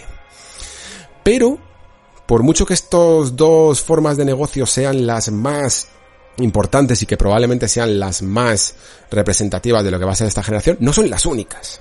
Así que vamos a ver ahora a continuación qué otros dos formas de jugar tendremos en ese futuro. Bueno, ya solo me queda hablar un poco de dos nuevos, bueno, no, no sé si llamarlos también modelos de negocio, pero dos nuevas formas de jugar en el futuro que ya se están anticipando, ¿no? Una, quizá la más extraña, aunque, tampoco nos tendría que sorprender y sin embargo todavía encuentra maneras de hacerlo, sería el free to play.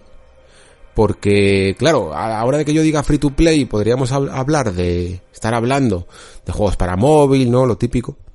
Juegos eh, multijugador, todos estos Battle Royale que hay a día de hoy. Pero si lo traigo realmente, es por este último título eh, al que mucha gente se ha enganchado, que se llama Genshin Impact. Eh, seguro que lo conocéis, ¿no? Y es un juego muy curioso porque en el fondo sigue las mismas estrategias que no deberían de sorprendernos, ¿no? Del free to play, pero que, que sin embargo al jugador más entusiasta o más tradicional se ha, se ha, se ha visto tentado, cuanto menos, a probarlo. Sé de buena tinta que, muchos de vosotros lo habéis hecho. El otro día estaba escuchando rejugando aquí al amigo Rafa Valencia, que creo que llevaba por el nivel 20 o así, le había echado un huevo de horas, ¿eh? Y, y, el amigo Rafa tiene el tiempo limitado también, ¿vale? No es el típico jugador que tiene todo el día para poder jugar y sin embargo se ha visto enganchado por este juego. Lo que quiero decir es que eh, es un nuevo modelo de negocio válido para juegos que que no tienen por qué tener unas bases en el free to play tradicional de móvil o, en el Battle Royale o en el juego multijugador y que está encontrando nuevas mecánicas que se pueden llegar a, economizar, ¿no? En este caso, a un nivel un poco irónico, ¿no? Porque uno de los juegos quizá más laureados de, de lo que sería el triple A eh, estándar, tradicional, sería The Legend of Zelda Breath of the Wild. The Legend of Zelda Breath of the Wild, una de las grandes cosas que tenía es estas mecánicas un poco heredadas de los survival, de ir poco a poco mejorando a, Link, eh, consiguiendo más vida, más corazones, consiguiendo más energía para poder llegar a sitios más inaccesibles, ¿no? estas mecánicas de superación, por decirlo de alguna manera, que, que el título no solo recoge por inspiración creativa, sino porque le vienen súper bien para poder eh, después mm, venderte un montón de, de pequeños mejoras o micropagos o aceleradores de tiempo o, o este tipo de, de gasas como se le llaman, ¿no? Gasas o, o gachas o gachapón, eh, que suelen ser mm, mecánicas basadas en conseguir tiradas o, o objetos aleatorios que te producen eh, que, te, dan objetos o potenciadores, ¿no? Para tu personaje. Pues todo esto lo utiliza este Genshin Impact, ¿no? Y de alguna manera lo consigue equilibrar para que todos los que estáis jugando, yo solo lo he podido probar, la verdad es que más allá de la introducción y de un poco los primeros tutoriales por el mundo hasta que consigues a, al primer personaje y un poco más allá, no he podido probar, la verdad. Pero, pero entiendo que no está siendo muy, muy estricto con estos micropagos, que está siendo, al contrario, muy generoso con los jugadores, porque están, porque están todos muy felices y contentos en niveles ya relativamente altos y sin que se les está ya, se les esté yendo el tiempo ni el dinero demasiado, ¿no? Aún así, evidentemente es un juego que siempre va a condicionar este tipo de modelo y de forma de jugar. Es atractivo y ya se nos queda la, la, la noticia de que es el juego más, eh, no sé exactamente cuál era el dato, si más descargado o, o, o, que ha conseguido más impacto de todos los videojuegos chinos, ¿no? Pero que evidentemente tiene unas limitaciones creativas producto de estas formas de negocio, ¿no? Tú tienes que crear una estructura basada que aproveche este tipo de micropagos para que, para que tu economía funcione si lo que quieres es regalar tu juego que es como está directamente en la Store, que además es súper compatible con la versión de PC, con la versión de móvil y que puedes jugar en cross-save prácticamente desde donde quieras, ¿no? Para ello, mmm, generas unas ciertas limitaciones, pero también te abres mucho al mercado de que todo el mundo, o sea, porque Genshin Impact está hablando todo el mundo, yo en este podcast, en muchos podcasts y en, en páginas web, en YouTube y tal, porque es muy fácil acceder a él, ¿no? Eh, directamente lo encuentras en la Store, a poco que hayas oído hablar de él, está además destacado, eh, tiene, puedes jugar desde PC prácticamente creo sin, sin apenas instalarlo, ¿no? O sea, la, la accesibilidad a los juegos es tan importante como la publicidad de los mismos, ¿no? Esto es una de las cosas que creo que que menos hemos comprendido a lo largo de las últimas generaciones y que más están entendiendo eh, todos los nuevos servicios. En cierta medida me recuerda un poco a, a la, a la, clásica historia de la piratería en el momento incluso en el que llegó Netflix, ¿no? Que, que muchos de la gente eh, que consumía aquí en España muchísimo contenido audiovisual, pues evidentemente podía bajarse películas, aunque fuera mucho al cine, pero podía bajarse muchas películas porque había mucho contenido que incluso llegaba de manera limitada o llegaba muy tarde, ¿no?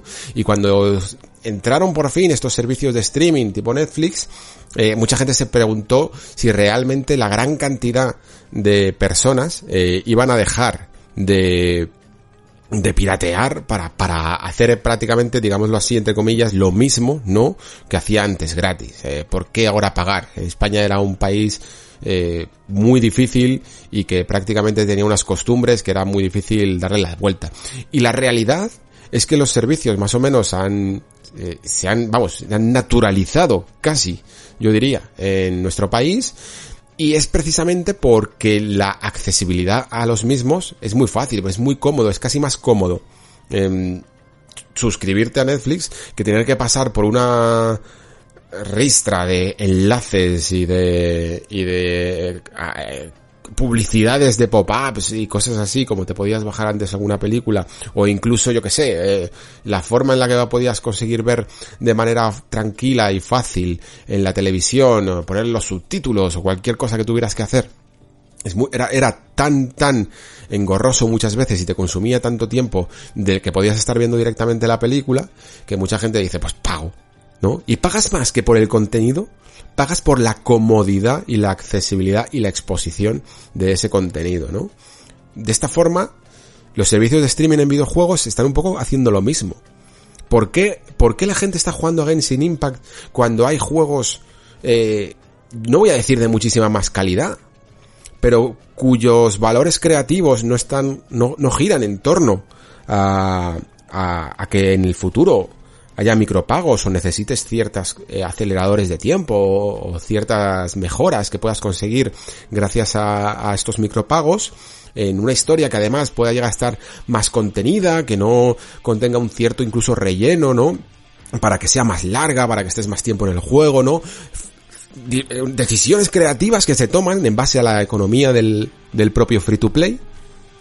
¿Por qué la gente está jugando a este juego, a este Genshin Impact, en vez de a esos otros juegos que tienen su precio completo, que, que tienen su, su diseño y su, y su dirección hacia una, hacia un lugar que beneficia más al jugador porque, porque lo tiene todo más contenido, más comprimido, más tradicional en el fondo, ¿no? Pues por dos sencillas razones. La primera porque es un juego muy accesible, es gratis, y encima el hecho de que sea tan accesible y que haga que tanta gente se acerque a él, hace que se genere run run, que se genere conversación, que se genere ruido alrededor de él. Si este juego no fuera gratis, si fuera simplemente un juego chino más, eh, no estaríamos aquí hoy hablando de él, no estaría yo participando en este ruido y en esta conversación sobre este juego y por lo tanto menos se produciría la curiosidad por ver de qué leches va esto de Genshin Impact, ¿no? Entonces, el fenómeno yo creo que es muy analizable, eh, más incluso que el propio videojuego, por lo que yo he entendido, de hecho, no voy a seguir jugando este juego porque lo que hace es, bajo mi opinión o mi perspectiva de lo que es el juego, es eh, coger lo peor que tenía Breath of the Wild. No que es que coja las peores mecánicas, sino que coge las buenas mecánicas y las hace de la peor manera, ¿no? Que es de la, de la manera en la que tienes que grindear más, eh, echarle más horas, ¿no? Y que, y que se conviertan casi en algo redundante. Breath of the Wild lo que hacía era crear que pudieras convertir a Link en un personaje cada vez más poderoso para utilizarlo de formas cada vez más creativas e ingeniosas. Eso era lo que a mí me gustaba de, de Breath of the Wild y dudo, la verdad, que este Genshin Impact lo haga más que nada para hacer un grindeo masivo sobre ello, ¿no? Entonces me interesa muchísimo más, sin embargo, ese impacto dentro de lo que es Genshin Impact, ese impacto que tiene en un modelo que se podría perfectamente a lo mejor aplicar a otros juegos que fuera, fuera de China incluso, ¿no? Que, que no sea simplemente un modelo que venga importado o, o, bandera de un propio país. Eh, yo no digo que todos los juegos evidentemente tengan que ser así, pero lo que denota de nuevo es que la tiranía del precio completo es algo notorio y que significa, supone una barrera de entrada demasiado grande para si queremos hacer que el videojuego realmente sea algo popular. Y diréis, es que el videojuego, si el videojuego ya es suficientemente popular, pues ¿sabéis qué? No lo creo porque se nos llena la boca con esto de, de que el videojuego vende más que la música y el cine juntos, que ya digo que casi suena meme, de tantas veces que se ha repetido, pero sin embargo, creo que si se hicieran como estadísticas, encuestas de cuánta gente ha visto una película popular y cuánta gente ha jugado un juego popular, ¿no? Serían casi de 5 a 1 o de 10 a 1. y diréis, bueno, es que es más fácil ver una película que jugar un videojuego. Y yo digo, ok, pues llevemos el videojuego a que sea igual de fácil, igual de accesible que ver una película. Creo que esa es la meta. Y creo que los 80 dólares o el precio completo muchas veces es una piedra en el camino. Hay muchas maneras a día de hoy de ver una película de estreno sin pagar tal cantidad.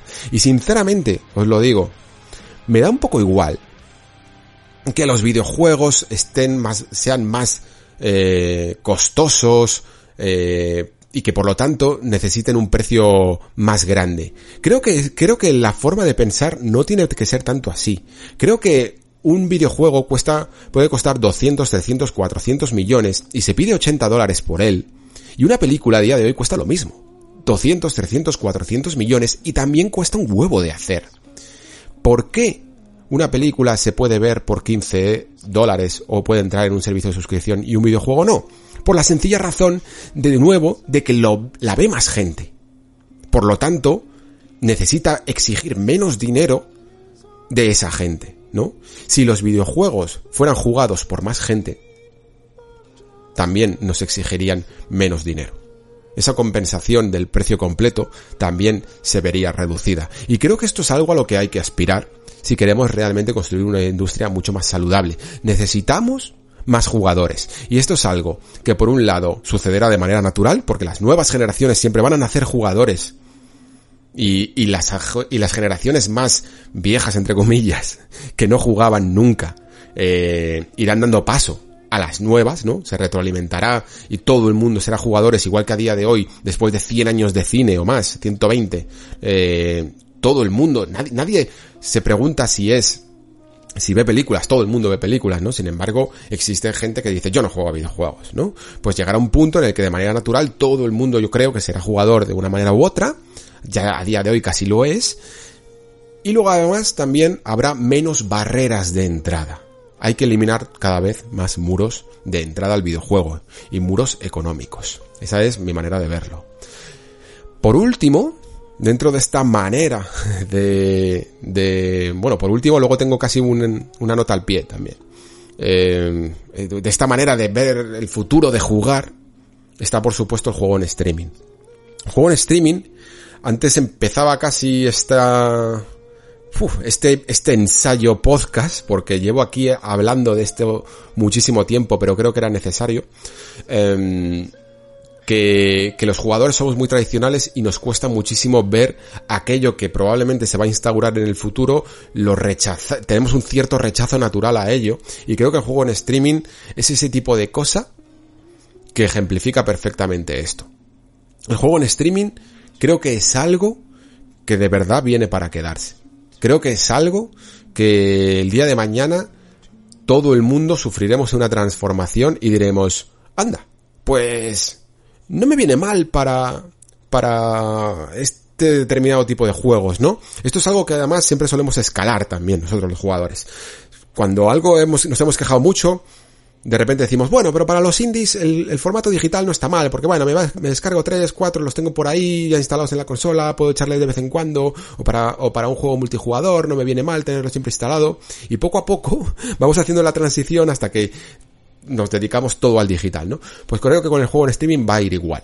Un día, por la razón que sea, el juego en streaming llegará a un punto idóneo entre tecnología y servicio, en el que funcione perfectísimamente y en el que te regalen cuatro juegos que te interesan y, dirás, anda, mira, pues, pues funciona muy bien pues me sirve para esto, me sirve para este momento en el que estoy fuera o, o, me sirve para esta habitación en la que no tengo la consola y no puedo y tengo el salón ocupado donde tengo la consola, cualquier cualquier razón, ¿no?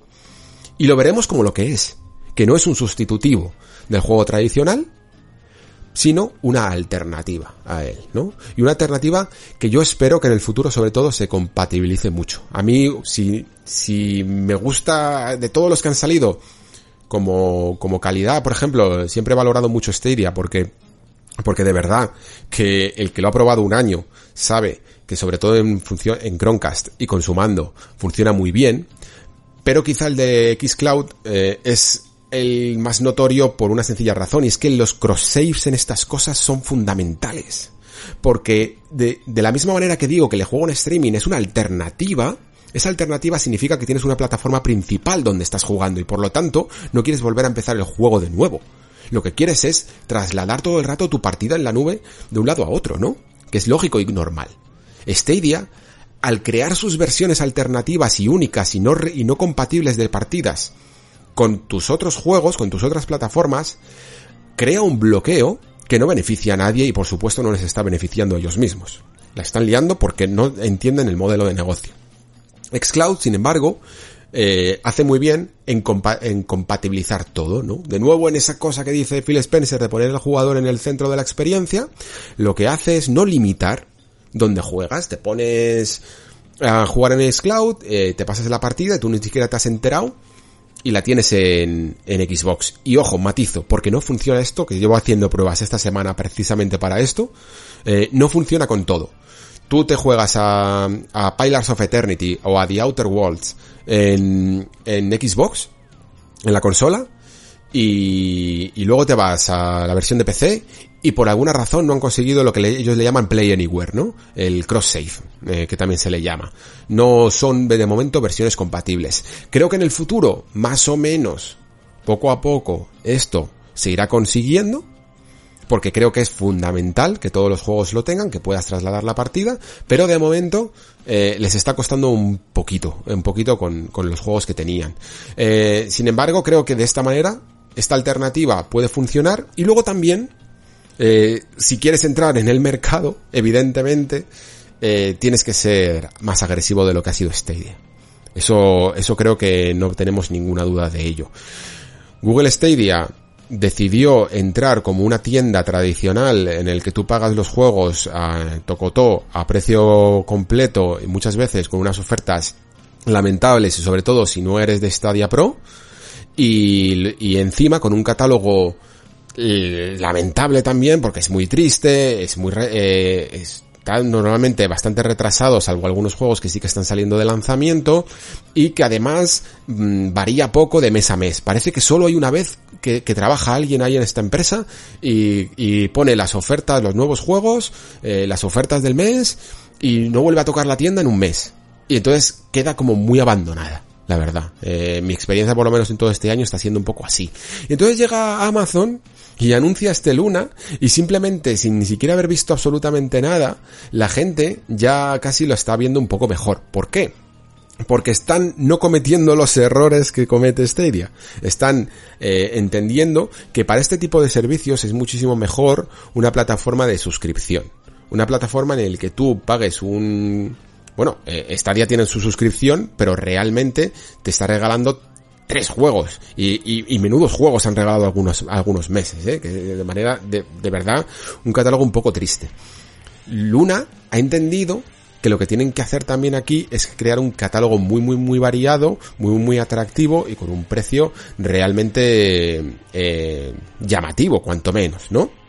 Claro, esto de nuevo nos vuelve al ejemplo de los pañales de antes, ¿no? Que, que, que me encanta porque, porque es muy útil para todos. Si, queréis profundizar, os veis el, el, capítulo este de, ¿cómo se llama? Patriota no deseado, eh, la, la, serie esta que es una especie de show americano de Netflix, lo, lo buscáis por ahí el de Amazon y os, explica perfectísimamente cómo, cómo suele operar Amazon en mucho, o cómo solía operar Amazon en estas cosas. La cuestión es que, que Amazon tiene algunos de los mejores servidores que hay en el mundo, ¿no? Con lo, eso que se llama, esa plataforma que se llama AWS de servidores, en los que realmente a nivel de competición solo pueden, solo pueden ponerse los Azure de, de, de Microsoft, que eso allá cuando lo hizo en, creo que lo de Azure fue una, algo que por 2011, 2012, una apuesta muy fuerte por Microsoft y que les ha salido de lo más rentable de todo y de lo que menos se habla son de los servidores Azure que, que instaló en su momento y que fue actualizando, ¿no?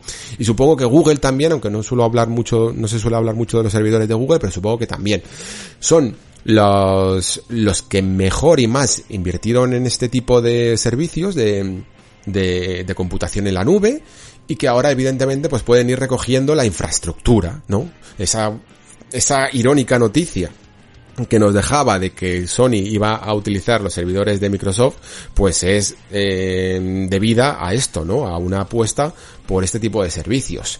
¿Qué pasa además con Amazon? Pues que de nuevo, con esta estrategia, como digo, de los pañales, se puede permitir decir, nosotros no tenemos nunca ninguna prisa, ¿no? Nosotros directamente eh, ponemos un servicio relativamente barato. Evidentemente el precio ahora mismo es eh, absurdamente barato. Es, era como 5,99, pero es porque está en Early Access. Y vamos a ir eh, mm, teniendo un catálogo que muy probablemente por, por, el tipo de juegos que hay vayan a funcionar a, a, casi a pérdidas, pero que les permitirá pues hacerse con una cuota del mercado mm, relativamente sustancial dentro de sus proyecciones, evidentemente. Luego ya veremos cuando suceda hasta qué punto esto es así. Pero como además tienen un buen tirón, que es que, que también son los propietarios de, de Twitch, pues ya se pueden incluso asegurar de que de alguna manera puedan llegar a compatibilizar muy correctamente eh, varias plataformas, ¿no? Y encima, eh, aunque este modelo ya os digo que es un poco cuestionable, ¿no? Pero, pero sí que al menos se le puede premiar un poco la originalidad que han tenido con el sistema de, de canales, creo que se llaman, ¿no? Es una especie de forma de gestionar suscripciones porque claro, supongo que en sus valoraciones y eh, sus estudios de mercado habrán entendido que es fácil negociar con algunas distribuidoras que tienen uno o dos juegos que van sacando poco a poco y que, y que quieren participar en estos servicios por, por streaming o en estos servicios por suscripción pero que es mucho más difícil cuando te vas a negociar con un gigante o con una compañía como Ubisoft que directa, que tiene demasiados juegos de lanzamiento y que no los puede poner a un precio o no quiere eh, ponerlos a un precio tirado, ¿no? Digo no, no quiere porque eh, os comentaba antes que Electronic Arts realmente eh, con estos servicios de suscripción pro por 15 euros sí que puedes jugar a todas sus novedades. ¿Por qué no en el futuro va, podemos llegar a ver una Ubisoft que por 15 euros puedas jugar absolutamente a todas sus novedades? Lo que pasa es que al menos en el escenario de este año, de final de año, se están juntando con muchísimos, muchísimos juegos de lanzamiento como este Valhalla, este Watch Dogs y no sé cuál más era, y unos cuantos que tienen por ahí anunciados, que van a salir de unas fechas muy concretas y no te van a meter todo en una suscripción para que en un mes te lo juegues todo por 15 euros. Pero sí que al menos parece que Amazon ha entendido esto y está como dedicando ciertos canales a que a servicios cerrados en los que tú puedas decir ok Ubisoft quiero todo tu catálogo tanto el antiguo como el nuevo eh, a lo mejor no te los puedo incorporar a mi catálogo base pero sí que te puedo crear una plataforma para que tú pidas lo que tú consideres y, y todo el dinero ese es para ti con mi pequeña comisión por haber gestionado todo esto no y, y la y la idea no es mala la verdad porque de nuevo nos vamos un poquito a lo que os comentaba antes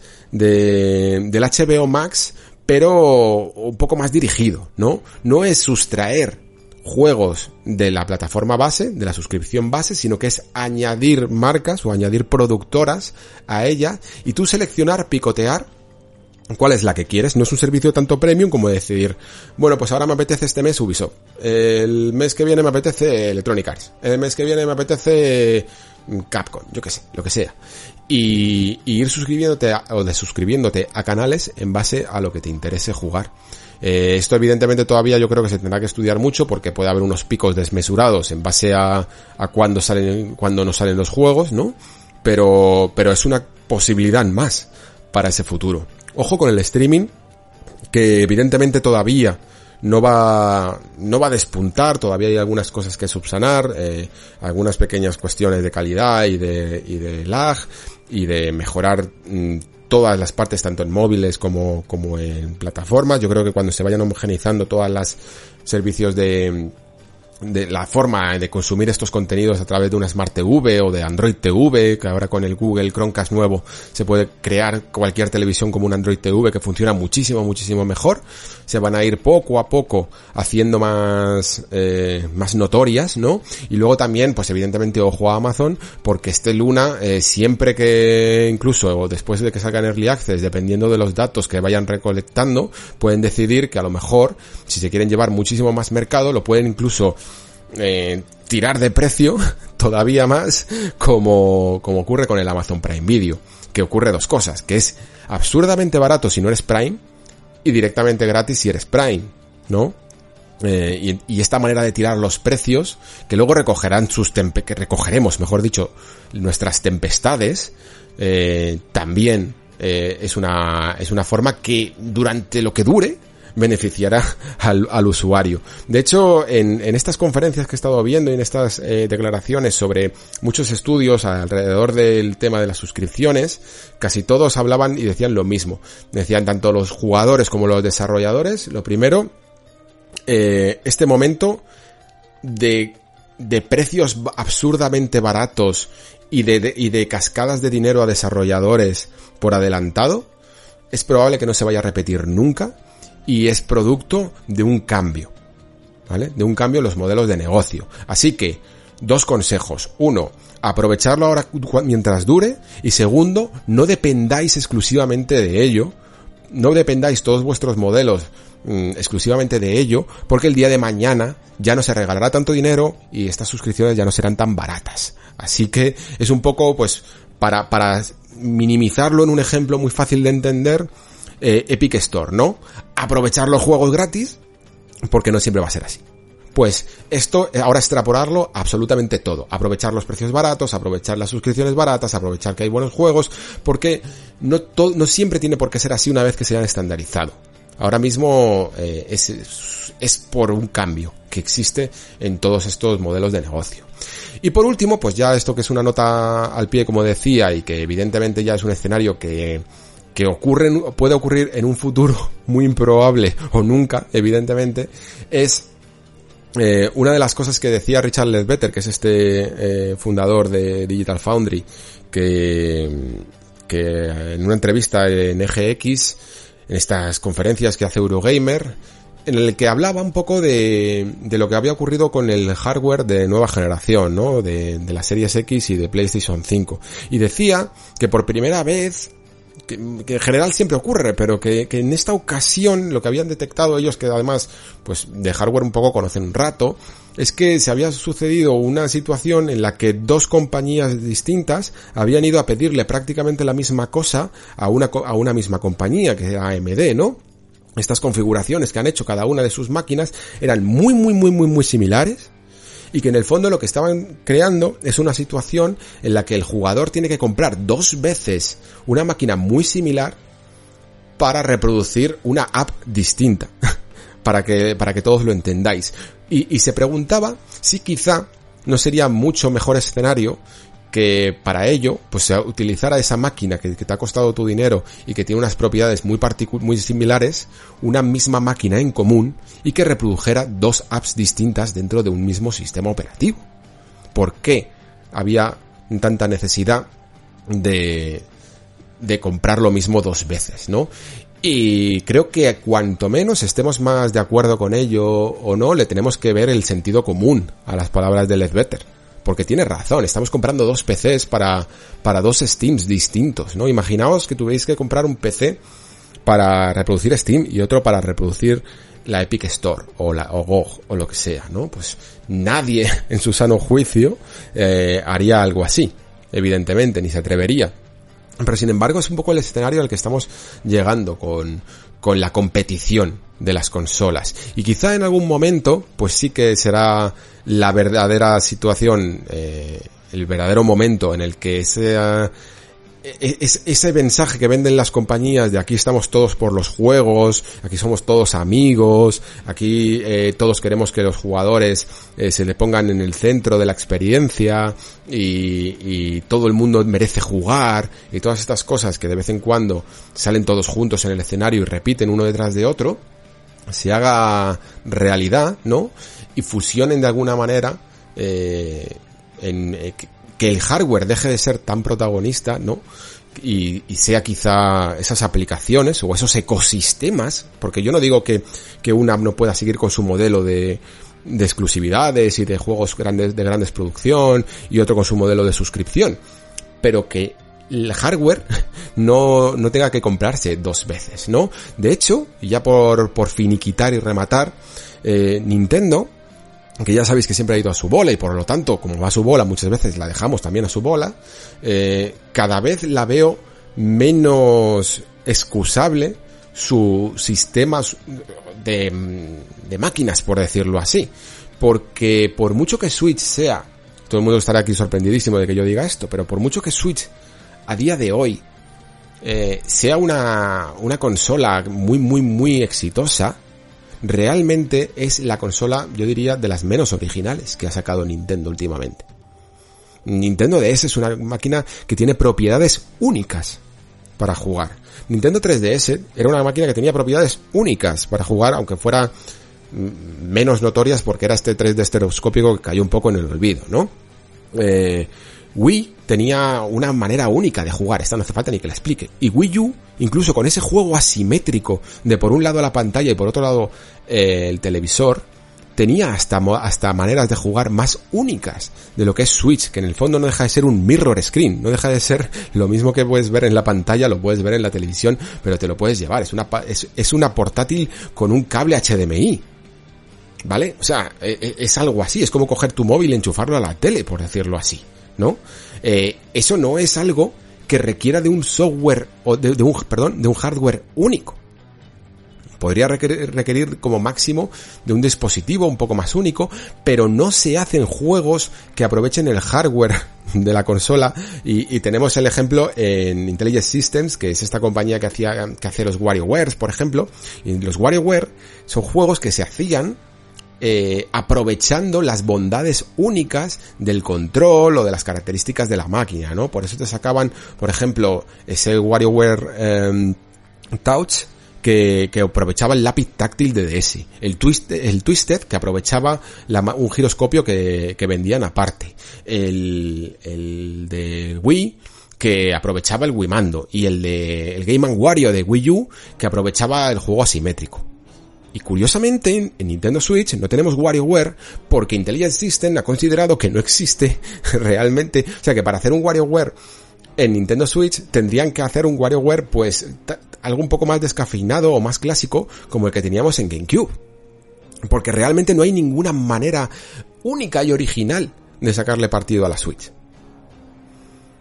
Y por lo tanto, en el futuro, es probable que quizá eh, a Nintendo, sobre todo ahora que estamos un poco con el juego en streaming, que todo el mundo puede llegar incluso a jugar un AAA en una tableta o en un móvil, cada vez le cueste más justificar un cambio de máquina, ¿no? Por lo tanto, entiendo perfectamente las declaraciones de Nintendo de que quieren estirar el juego en Nintendo Switch el máximo años de posibles que puedan hasta que hasta que la cosa ya vamos hasta que la Switch se caiga a pedazos. Eh, algo casi como lo que hizo con Game Boy eh, en su momento que la estiró mucho más de lo que de lo que el hardware ya iba necesitando. Eh, fueron muchísimos muchísimos años. Porque sabe que no existe que, que es muy difícil sustituirla por algo. Y que, y que, es, y que es una jugada muy arriesgada. Quedaos con esto cuando sea momento de sustituir Switch por otra cosa, veremos exactamente qué, qué inventa Nintendo. Y si no inventa nada, tendremos una Switch sencillamente más potente. Y se quedará como una consola que tiene los juegos de Nintendo y que sí, puedes jugar en una pantalla portátil o en la tele, pero que realmente cada vez va a justificar menos el, eh, el cambio de hardware, por decirlo así. O sea, estará dando lo mismo que las otras consolas, pero una generación un poco más tarde, por decirlo así.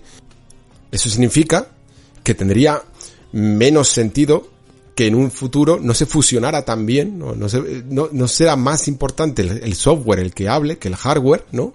Porque ya han dejado de innovar en cuanto, en cuanto a hardware y que veamos ese futuro, que yo ya sé que, que es prácticamente improbable porque la competición siempre está en boga, en el que los tres fabricantes mm, decidan eh, dejar de vender hardware que todo el mundo pueda construir y centrarse en sus ecosistemas. Si en algún momento quizá ven que es sostenible solo vivir de software, eh, o, más que de software, de ecosistemas, entonces sí que podríamos llegar a un punto en el que los videojuegos realmente fueran, eh, por llamarlos de alguna manera romántica o metafórica, democráticos.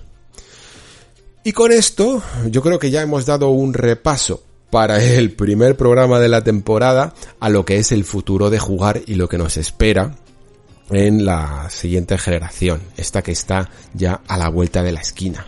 Ahora vamos con algunas pequeñas reflexiones sobre Hades y terminamos el programa.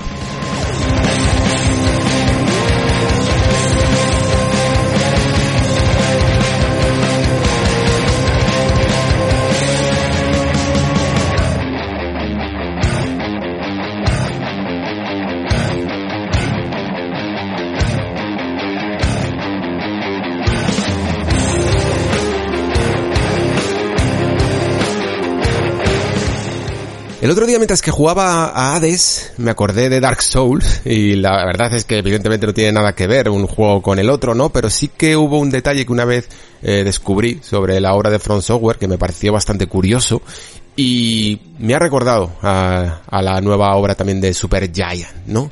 Em, se trata sobre un, un escenario que visitamos en el juego que se llama Izalip Perdida, es bastante famoso, ¿no? Ya sabéis, ese, lugar donde hay, el suelo es lava, nunca mejor dicho. Y hay un, un tipo de enemigo bastante curioso, bastante extraño, ¿no? Que son como unas patas gigantes, unas patas de dragones. Y al parecer, pues ya sabéis que dentro del lore de Dark Souls está todo como muy bien explicado, ¿no? Y todo tiene un sentido, ¿no? No parece que haya enemigo puesto ahí al azar. En general Miyazaki no da puntada sin hilo. Y lo cierto es que cuando me enteré un poco de la historia, que, la verdad es que tuve que ver a un youtuber para ello, porque yo no supe saber exactamente en qué parte del lore se hablaba de esto. Eh, hablaban de que cuando eh, sucedió este, esta hecatombe, ¿no? Este caos que provocó la llama, eh, ese intento de replicar la llama por la bruja de Izalid y destrozó toda la ciudad, ¿no? Todo, toda la región, pues los dragones que había por allí salieron volando y una de las cosas que hicieron fue como dejar sus patas atrás o algo así, llega a entender. Eh, evidentemente quien sea aquí muy fan del lore de Dark Souls seguramente podrá corregirme. Pero más o menos es algo así, ¿no? Entonces, el enemigo que tú te encuentras es sencillamente esas patas que dejaron los dragones atrás cuando salieron espantados por el por, por la ruina, ¿no? De que provocó este intento de replicar la llama, ¿no? Y, y parece una tontería, pero esa manera que tiene Dark Souls de justificar todo, ¿no? De justificar hasta cada detalle, cada, pequeño detalle, cada enemigo, cada parte del escenario, por qué está configurado como está. Es algo que al final siempre aporta y, y llena mucho al jugador cuando va descubriendo las cosas, ¿no? Le gusta que no sencillamente sea por estética, eh, sino por también por narrativa. Yo esto que no sé si tiene un nombre propio, eh, realmente se le podría llamar algo así como narrativa ambiental, pero casi me gusta más llamarlo narrativa contextual, ¿no? Porque lo que hace es poner el contexto, ¿no? La historia se amolda a aquello que es necesario dentro del videojuego. En el caso de, de Dark Souls, ¿no? Pues probablemente nos podríamos preguntar qué vino antes, y el huevo la gallina, qué vino antes, y la historia del juego, o sus mecánicas y su configuración de los escenarios y el diseño de los mismos, ¿no? Pero si ponemos como cierto que, normalmente suele ser así, que primero viene el diseño de juego y después ya se viene un poco la historia, aunque más o menos las dos puedan incluso navegar en paralelo hacia la misma dirección, eh, digamos que esa historia tiene que abrazar al diseño de juego y tiene que ayudar y apoyar a aquello que se transmite con mecánicas, ¿no? En este caso, pues, si se han inventado un diseño que pueda ser estas patas de dragón, pues se le añade una historia eh, en contexto, ¿no? Es un poco también lo que ocurre cuando mueres, ¿no? Al final, eh, la mecánica del game over, la mecánica de, de morir en un videojuego y de volver a intentarlo lleva toda la vida con nosotros, ¿no? Y lo que hizo en el fondo Miyazaki y el equipo de Front Software no fue más que darle un contexto fue más que darle una explicación a la constante resurrección del jugador, eh, que vuelve a intentarlo una y otra vez, ¿no? Y, y, gracias a entender cómo funcionan esas mecánicas que son puramente jugables, se le pudo dar una historia que tuviera sentido dentro de las cosas que sucedían eh, en el escenario de juego. ¿Y por qué os cuento toda esta historia? Os la cuento porque en Hades hay mucho de esto, ¿no? Hades es un roguelike, eh, o un roguelite, que ha tenido mucha fama, está teniendo mucha fama, sobre todo porque, bueno, mm, en parte es un juego hermoso, en parte es un juego muy bien construido, un juego muy bien perfilado, muy bien equilibrado, pero probablemente también hayáis, eh, hayáis escuchado, hayáis leído, o hayáis visto, que la historia eh, tiene mucha presencia y que mucha gente incluso la alaba, ¿no? Y si nos ponemos realmente a pensar en la historia de Hades, ¿cómo se la contarías tú a alguien de que va Hades? ¿No? Eh, probablemente te darías cuenta de que es bastante sencillo, ¿no? Simplemente eh, eh, la introducción del juego nos lleva a tener a este personaje llamado Zagreo, o Zeigrios en inglés, que es el hijo de Hades, y quiere escapar del tártaro, quiere escapar del inframundo griego, de la mitología griega, apoyado un poco por los dioses del Olimpo que parece que le dan unas mejoras pues para ayudarle un poco en su misión, ¿no? Luego evidentemente la historia va siendo un poquito, un poquito más compleja, también con algún poco más sobre todo de desarrollo de personajes más que de trama. Y gracias a ello, pues se conforma una historia que en el fondo podría ser del montón y que a los jugadores que hemos jugado no nos lo parece, porque eh, digamos que se amolda muy bien a las mecánicas del juego, se funde, se fusiona muy bien con el juego. Cuando existe esta armonía entre juego e historia, yo creo que es cuando, como decía antes, las dos patas de, de una obra mm, andan hacia adelante, ¿no? Reman en la misma dirección y se ayudan unas a otras. Por eso lo he llamado narrativa contextual, porque un roguelike normalmente no tiene narrativa y muchas veces eh, es mucho mejor que no la tenga, ¿no? ¿Para qué? Eh, necesitas una narración que no va a hacer más que interrumpir tu historia. Eh, tu historia, tu, tu, tu jugada, ¿no? Tu run, como le llamamos a, estas partidas.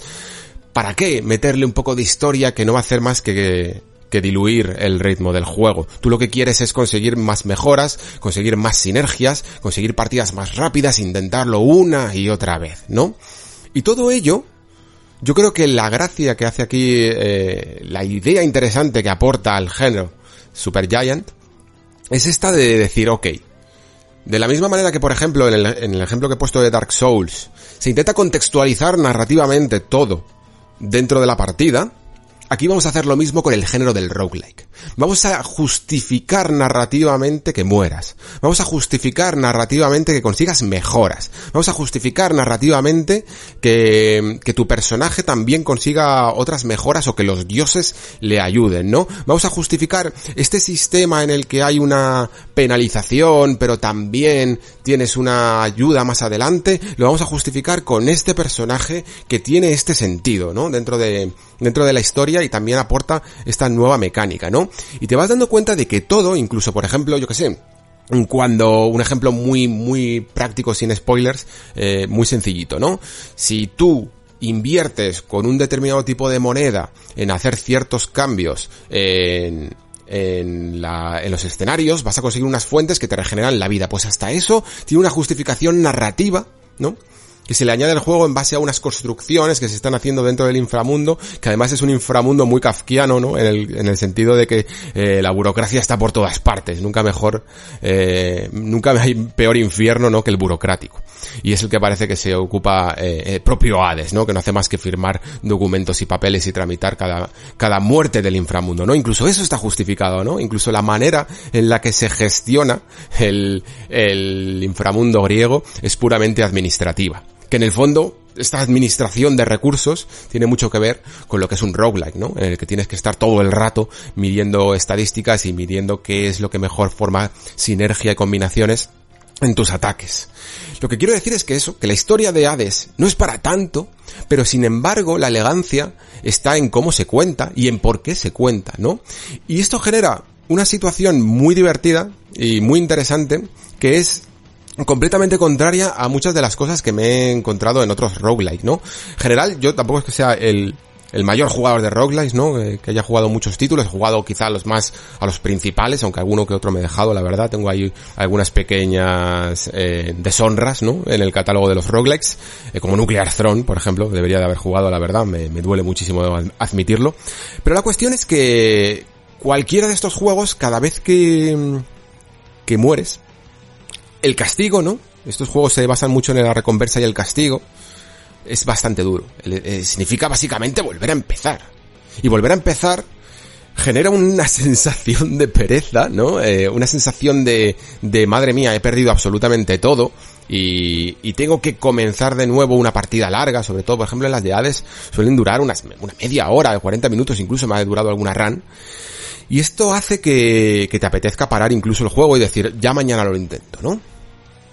Y creo que es inteligente utilizar esta narrativa y utilizar este hub que hace, esta especie de, salón principal, eh, nada más que te expulsan de nuevo al tártaro, ¿no? Que tienes que volver a empezar, para tomar un respiro, tomar un poco más de iniciativa, ¿no? Eh, tener una pequeña recompensa gracias a haber muerto. Lo cual parece paradójico, ¿no? Porque has muerto, debería de ser solo puramente castigo, volver a empezar. Pero este salón, este, esta sala principal donde están todos los menús camuflados en, en personajes y en conversaciones, eh, está muy bien planteado porque te está dando todo el rato incentivos para volver, para, para morir, para volver a ver qué te dicen estos personajes, para volver a ver si aparece alguien nuevo, en, esta sala, ¿no? En este lobby, eh, para ver si hay alguna, alguna nueva mejora que puedas añadir, para ver si hay un arma nueva que puedes desbloquear, o para ver si hay algún tipo de mejora dentro de esos armas que puedes conseguir, ¿no? Te apetece incluso muchas veces decir, a ver si me matan, porque sé que no lo voy a conseguir en esta, en esta run, evidentemente, y a ver si me matan para añadir un poco más de jugo al juego, que siempre lo consigues. Y eso se nota siempre, siempre, siempre en cada run que Super Giant ha medido muy, muy bien cómo va el ritmo de tu partida. Algunas veces me parece que, que hasta demasiado. Fijaos lo que os digo, me parece que es un juego mm, medido casi matemáticamente.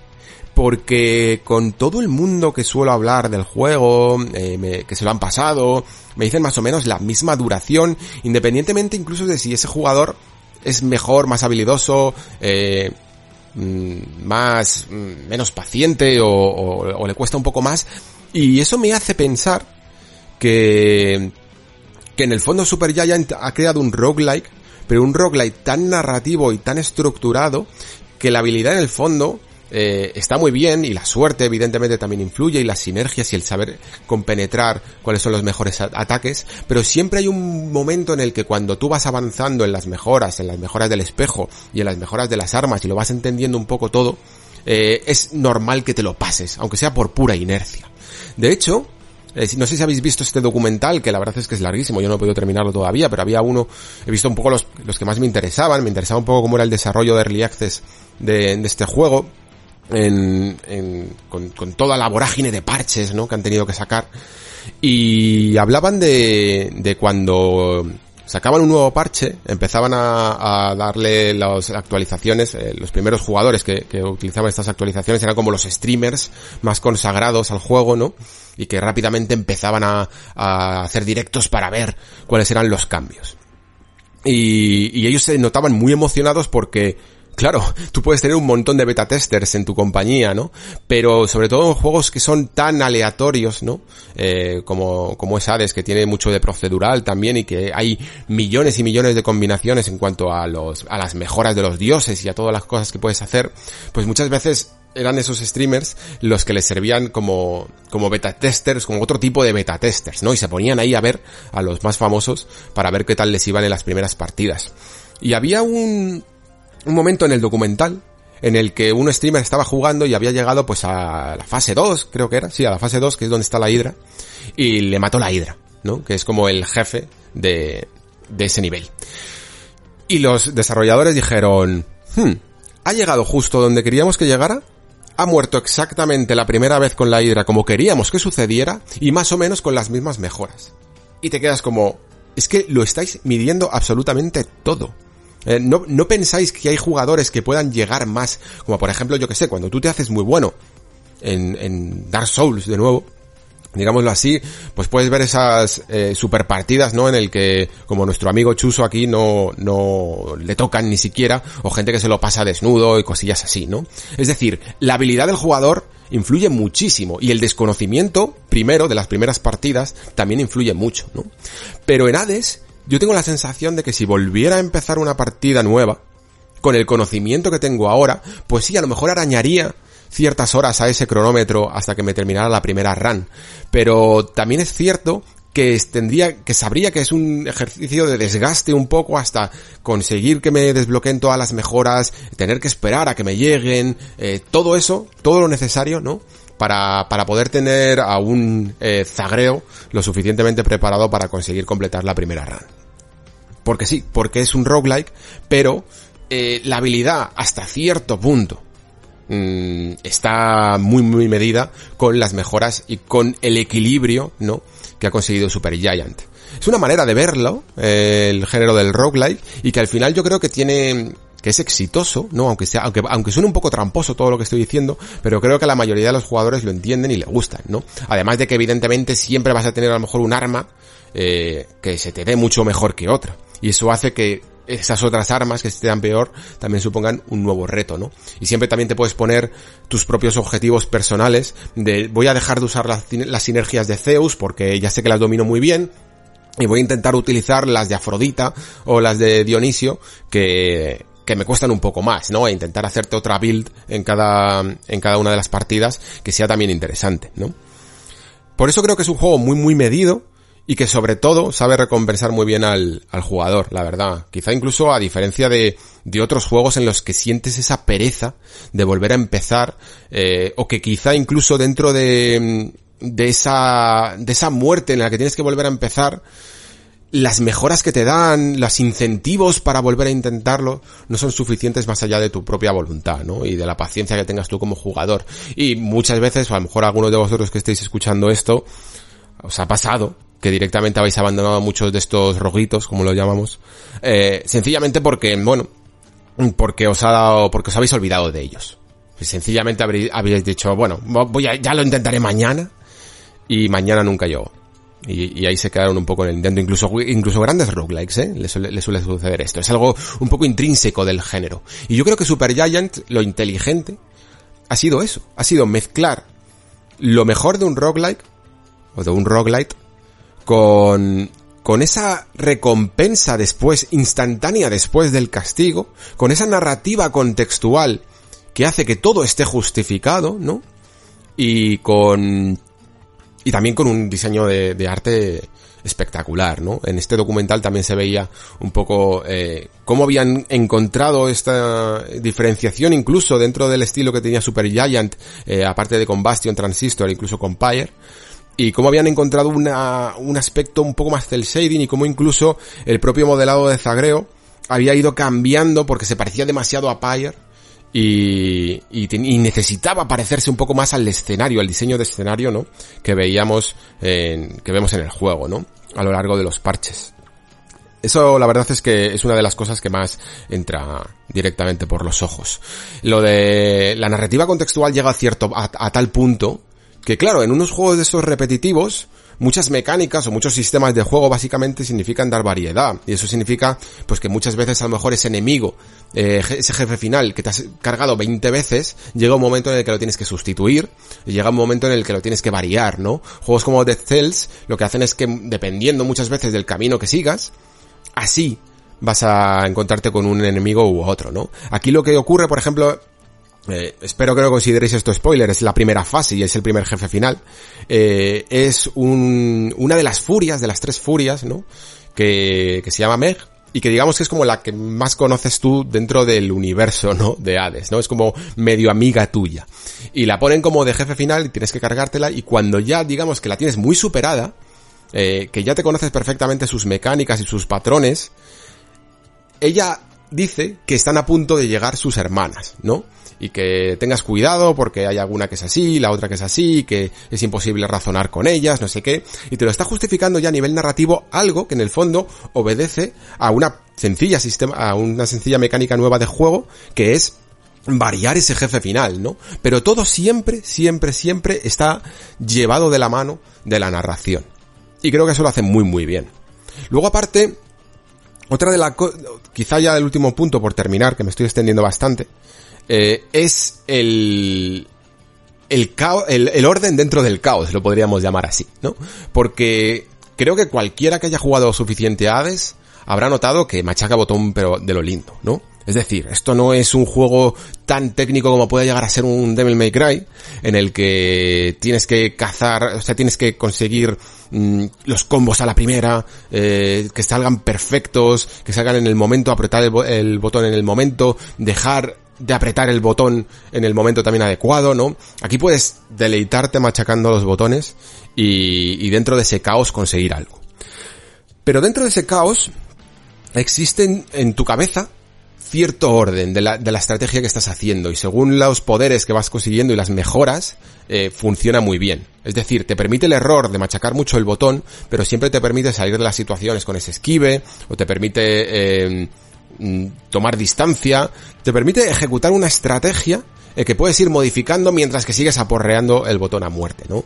Eh, no es tan técnico, evidentemente, como pueden llegar a ser otros juegos que castigan muchísimo más el fallo de que estés atacando en el momento inapropiado, ¿no? Aquí, como digo, puedes machacar todo lo que quieras el botón, pero es muy muy necesario seguir la estrategia que te marcan las mejoras. Es decir, si has cogido el, yo que sé, el escudo y los las mejoras de Zeus que te permiten eh, tirar rayos, pues es mejor que aguantes a que vengan ciertos enemigos para que el escudo rebote entre todos y, vayan añadiendo eh, daños extra por el rayo, ¿no? Si has conseguido la mejora de Atenea del reflejo, pues es mejor que la consigas cuando eh, que la utilices con estos enemigos que van lanzándote las bolas porque les refleja y es muchas veces mejor casi incluso en vez de eh, atacar, ¿no? Esperar a que hagan esos ataques para que tú los puedas contrarrestar porque quitan muchísima, muchísima vida. Hay orden dentro del caos, nunca mejor dicho porque hay un personaje que se llama Caos, ¿no? Que también tienes que, generar tus sinergias y tus estrategias con él y, es un poco ese cara o cruz, ¿no? De si te sale bien la jugada de irte a, a su entorno, al vacío, ¿no? A, a hablar con él. En definitiva, entiendo perfectamente por qué Hades se ha convertido en lo que se ha convertido, ¿no? En uno de los juegos más hablados del año, ¿vale? No, ya no me voy a meter en si es mejor de los mejores o de los peores, pero que yo diría que es de lo, que es un gran videojuego, sinceramente, uno de los mejores del año. Pero, pero de los más hablados, porque es que hay mucho que hablar de él. Hay muchísimo que comentar de lo que en el fondo sería otro roguelike más, ¿no? Y, y de hecho ha salido también Spelunky, que, que es quizá el, dentro del género, el que más esperaba, porque si hay un juego de este género al que le he dado ha sido a Spelunky 1 en PS Vita, o sea, siempre recordaré esos momentos con, con ese juego y en esa consola, que eran espectaculares, además es que las situaciones que se producen en, en Spelunky son tan personales y tan tan únicas, ¿no? De, esos rebotes malintencionados que suceden muchas veces eh, y a veces también para bien, que, que son únicos y sin embargo veo menos conversación sobre Spelunky 2 que sobre Hades. Y creo que es porque sencillamente Hades, eh, Spelunky 2 es una, una genial secuela, pero Hades es un juego que aporta algo nuevo al discurso de los roguelikes.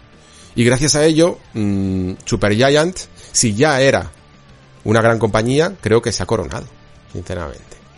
Hades es un juego además que puedes tener ahí perfectamente instalado en, en, la consola, bueno ahora en Switch, y, y en el PC el tiempo que quieras porque incluso aunque te lo hayas pasado tienes ganas de volver a empezar. Y la verdad es que pocas veces me ha sucedido eso con, con un juego del género. Creo que Super Giant tiene, se ha puesto el listón muy alto.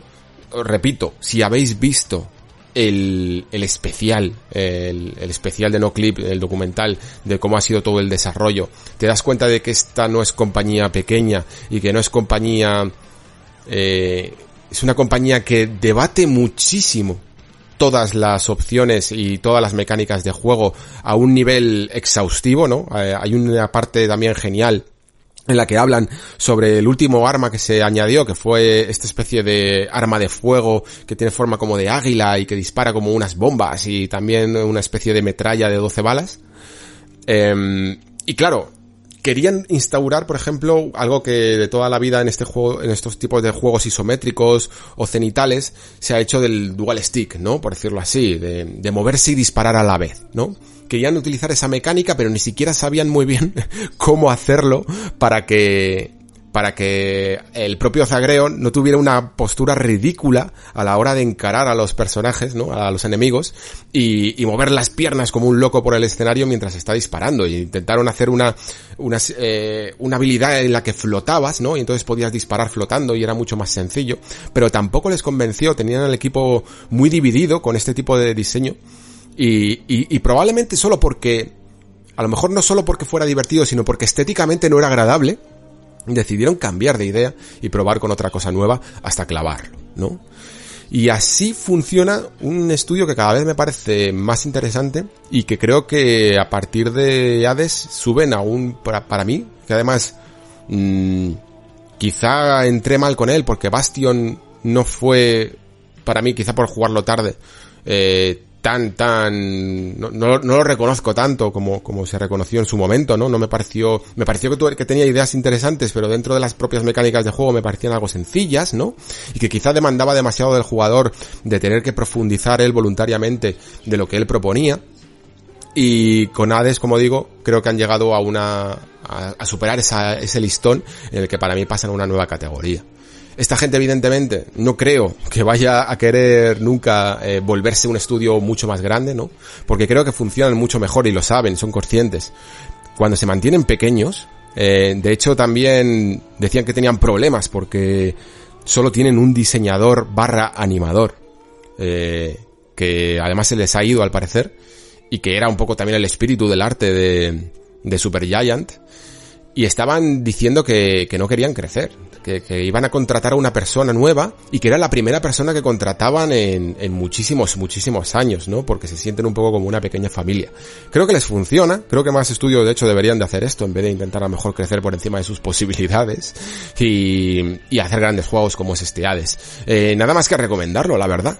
Porque, porque ese frenetismo que se consigue en cada run y esa manera de, de, de conocer las vicisitudes de cada arma y de cada mejora, permitirte incluso fallar y cometer errores y aprender de ellos, es algo que se echa de menos muchas veces en el, videojuego y, y Hades lo borda.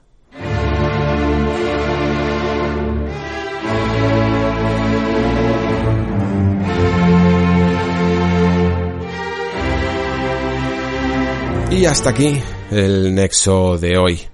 Eh, yo creo que ha sido un inicio de temporada interesante. Creo que ya con todo esto que, que hemos ido comentando, ya podemos ir eh, pasando un poco más a los juegos, ¿no? A volver a darle protagonismo a algunos juegos o a algunos pequeños especiales de, de las formas que tenemos, ya no solo de jugar por estos servicios que tanto tiempo van a seguir con nosotros, sino, sino a lo que es capaz el videojuego en sí mismo, el software en sí mismo, de sorprendernos, ya sea porque aprovechen la nueva generación de formas únicas y especiales, aunque ya, ya hemos visto que con esta intergeneración y esta fusión de generaciones, creo que quizá el cambio todavía eh, va a llegar dentro de un año o dos años, dos años probablemente, no empezamos, no empezaremos a ver juegos realmente únicos, ¿no?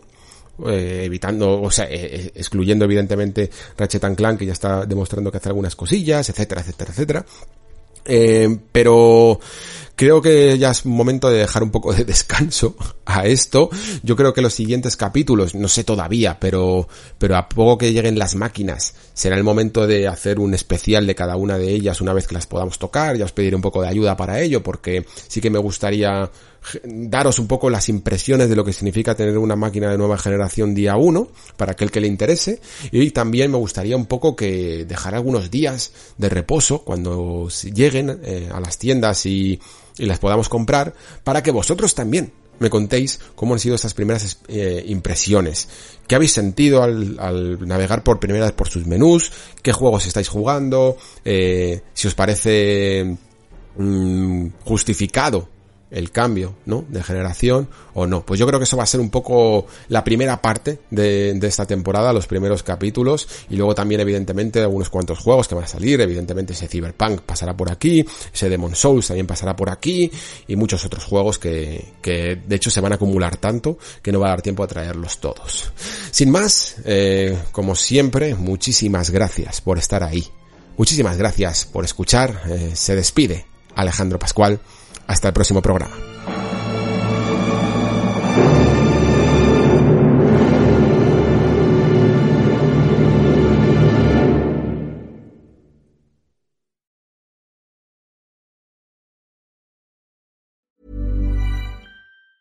Hi, I'm Daniel, founder of Pretty Litter. Did you know cats tend to hide symptoms of sickness and pain? I learned this the hard way after losing my cat, Gingy. So I created Pretty Litter, a health monitoring litter that helps detect early signs of illness by changing colors, saving you money and potentially your cat's life. Pretty Litter is veterinarian developed, and it's the easiest way to keep tabs on your fur baby's health right at home. Go to prettylitter.com and use code ACAST for 20% off your first order and a free cat toy. Terms and conditions apply. See site for details.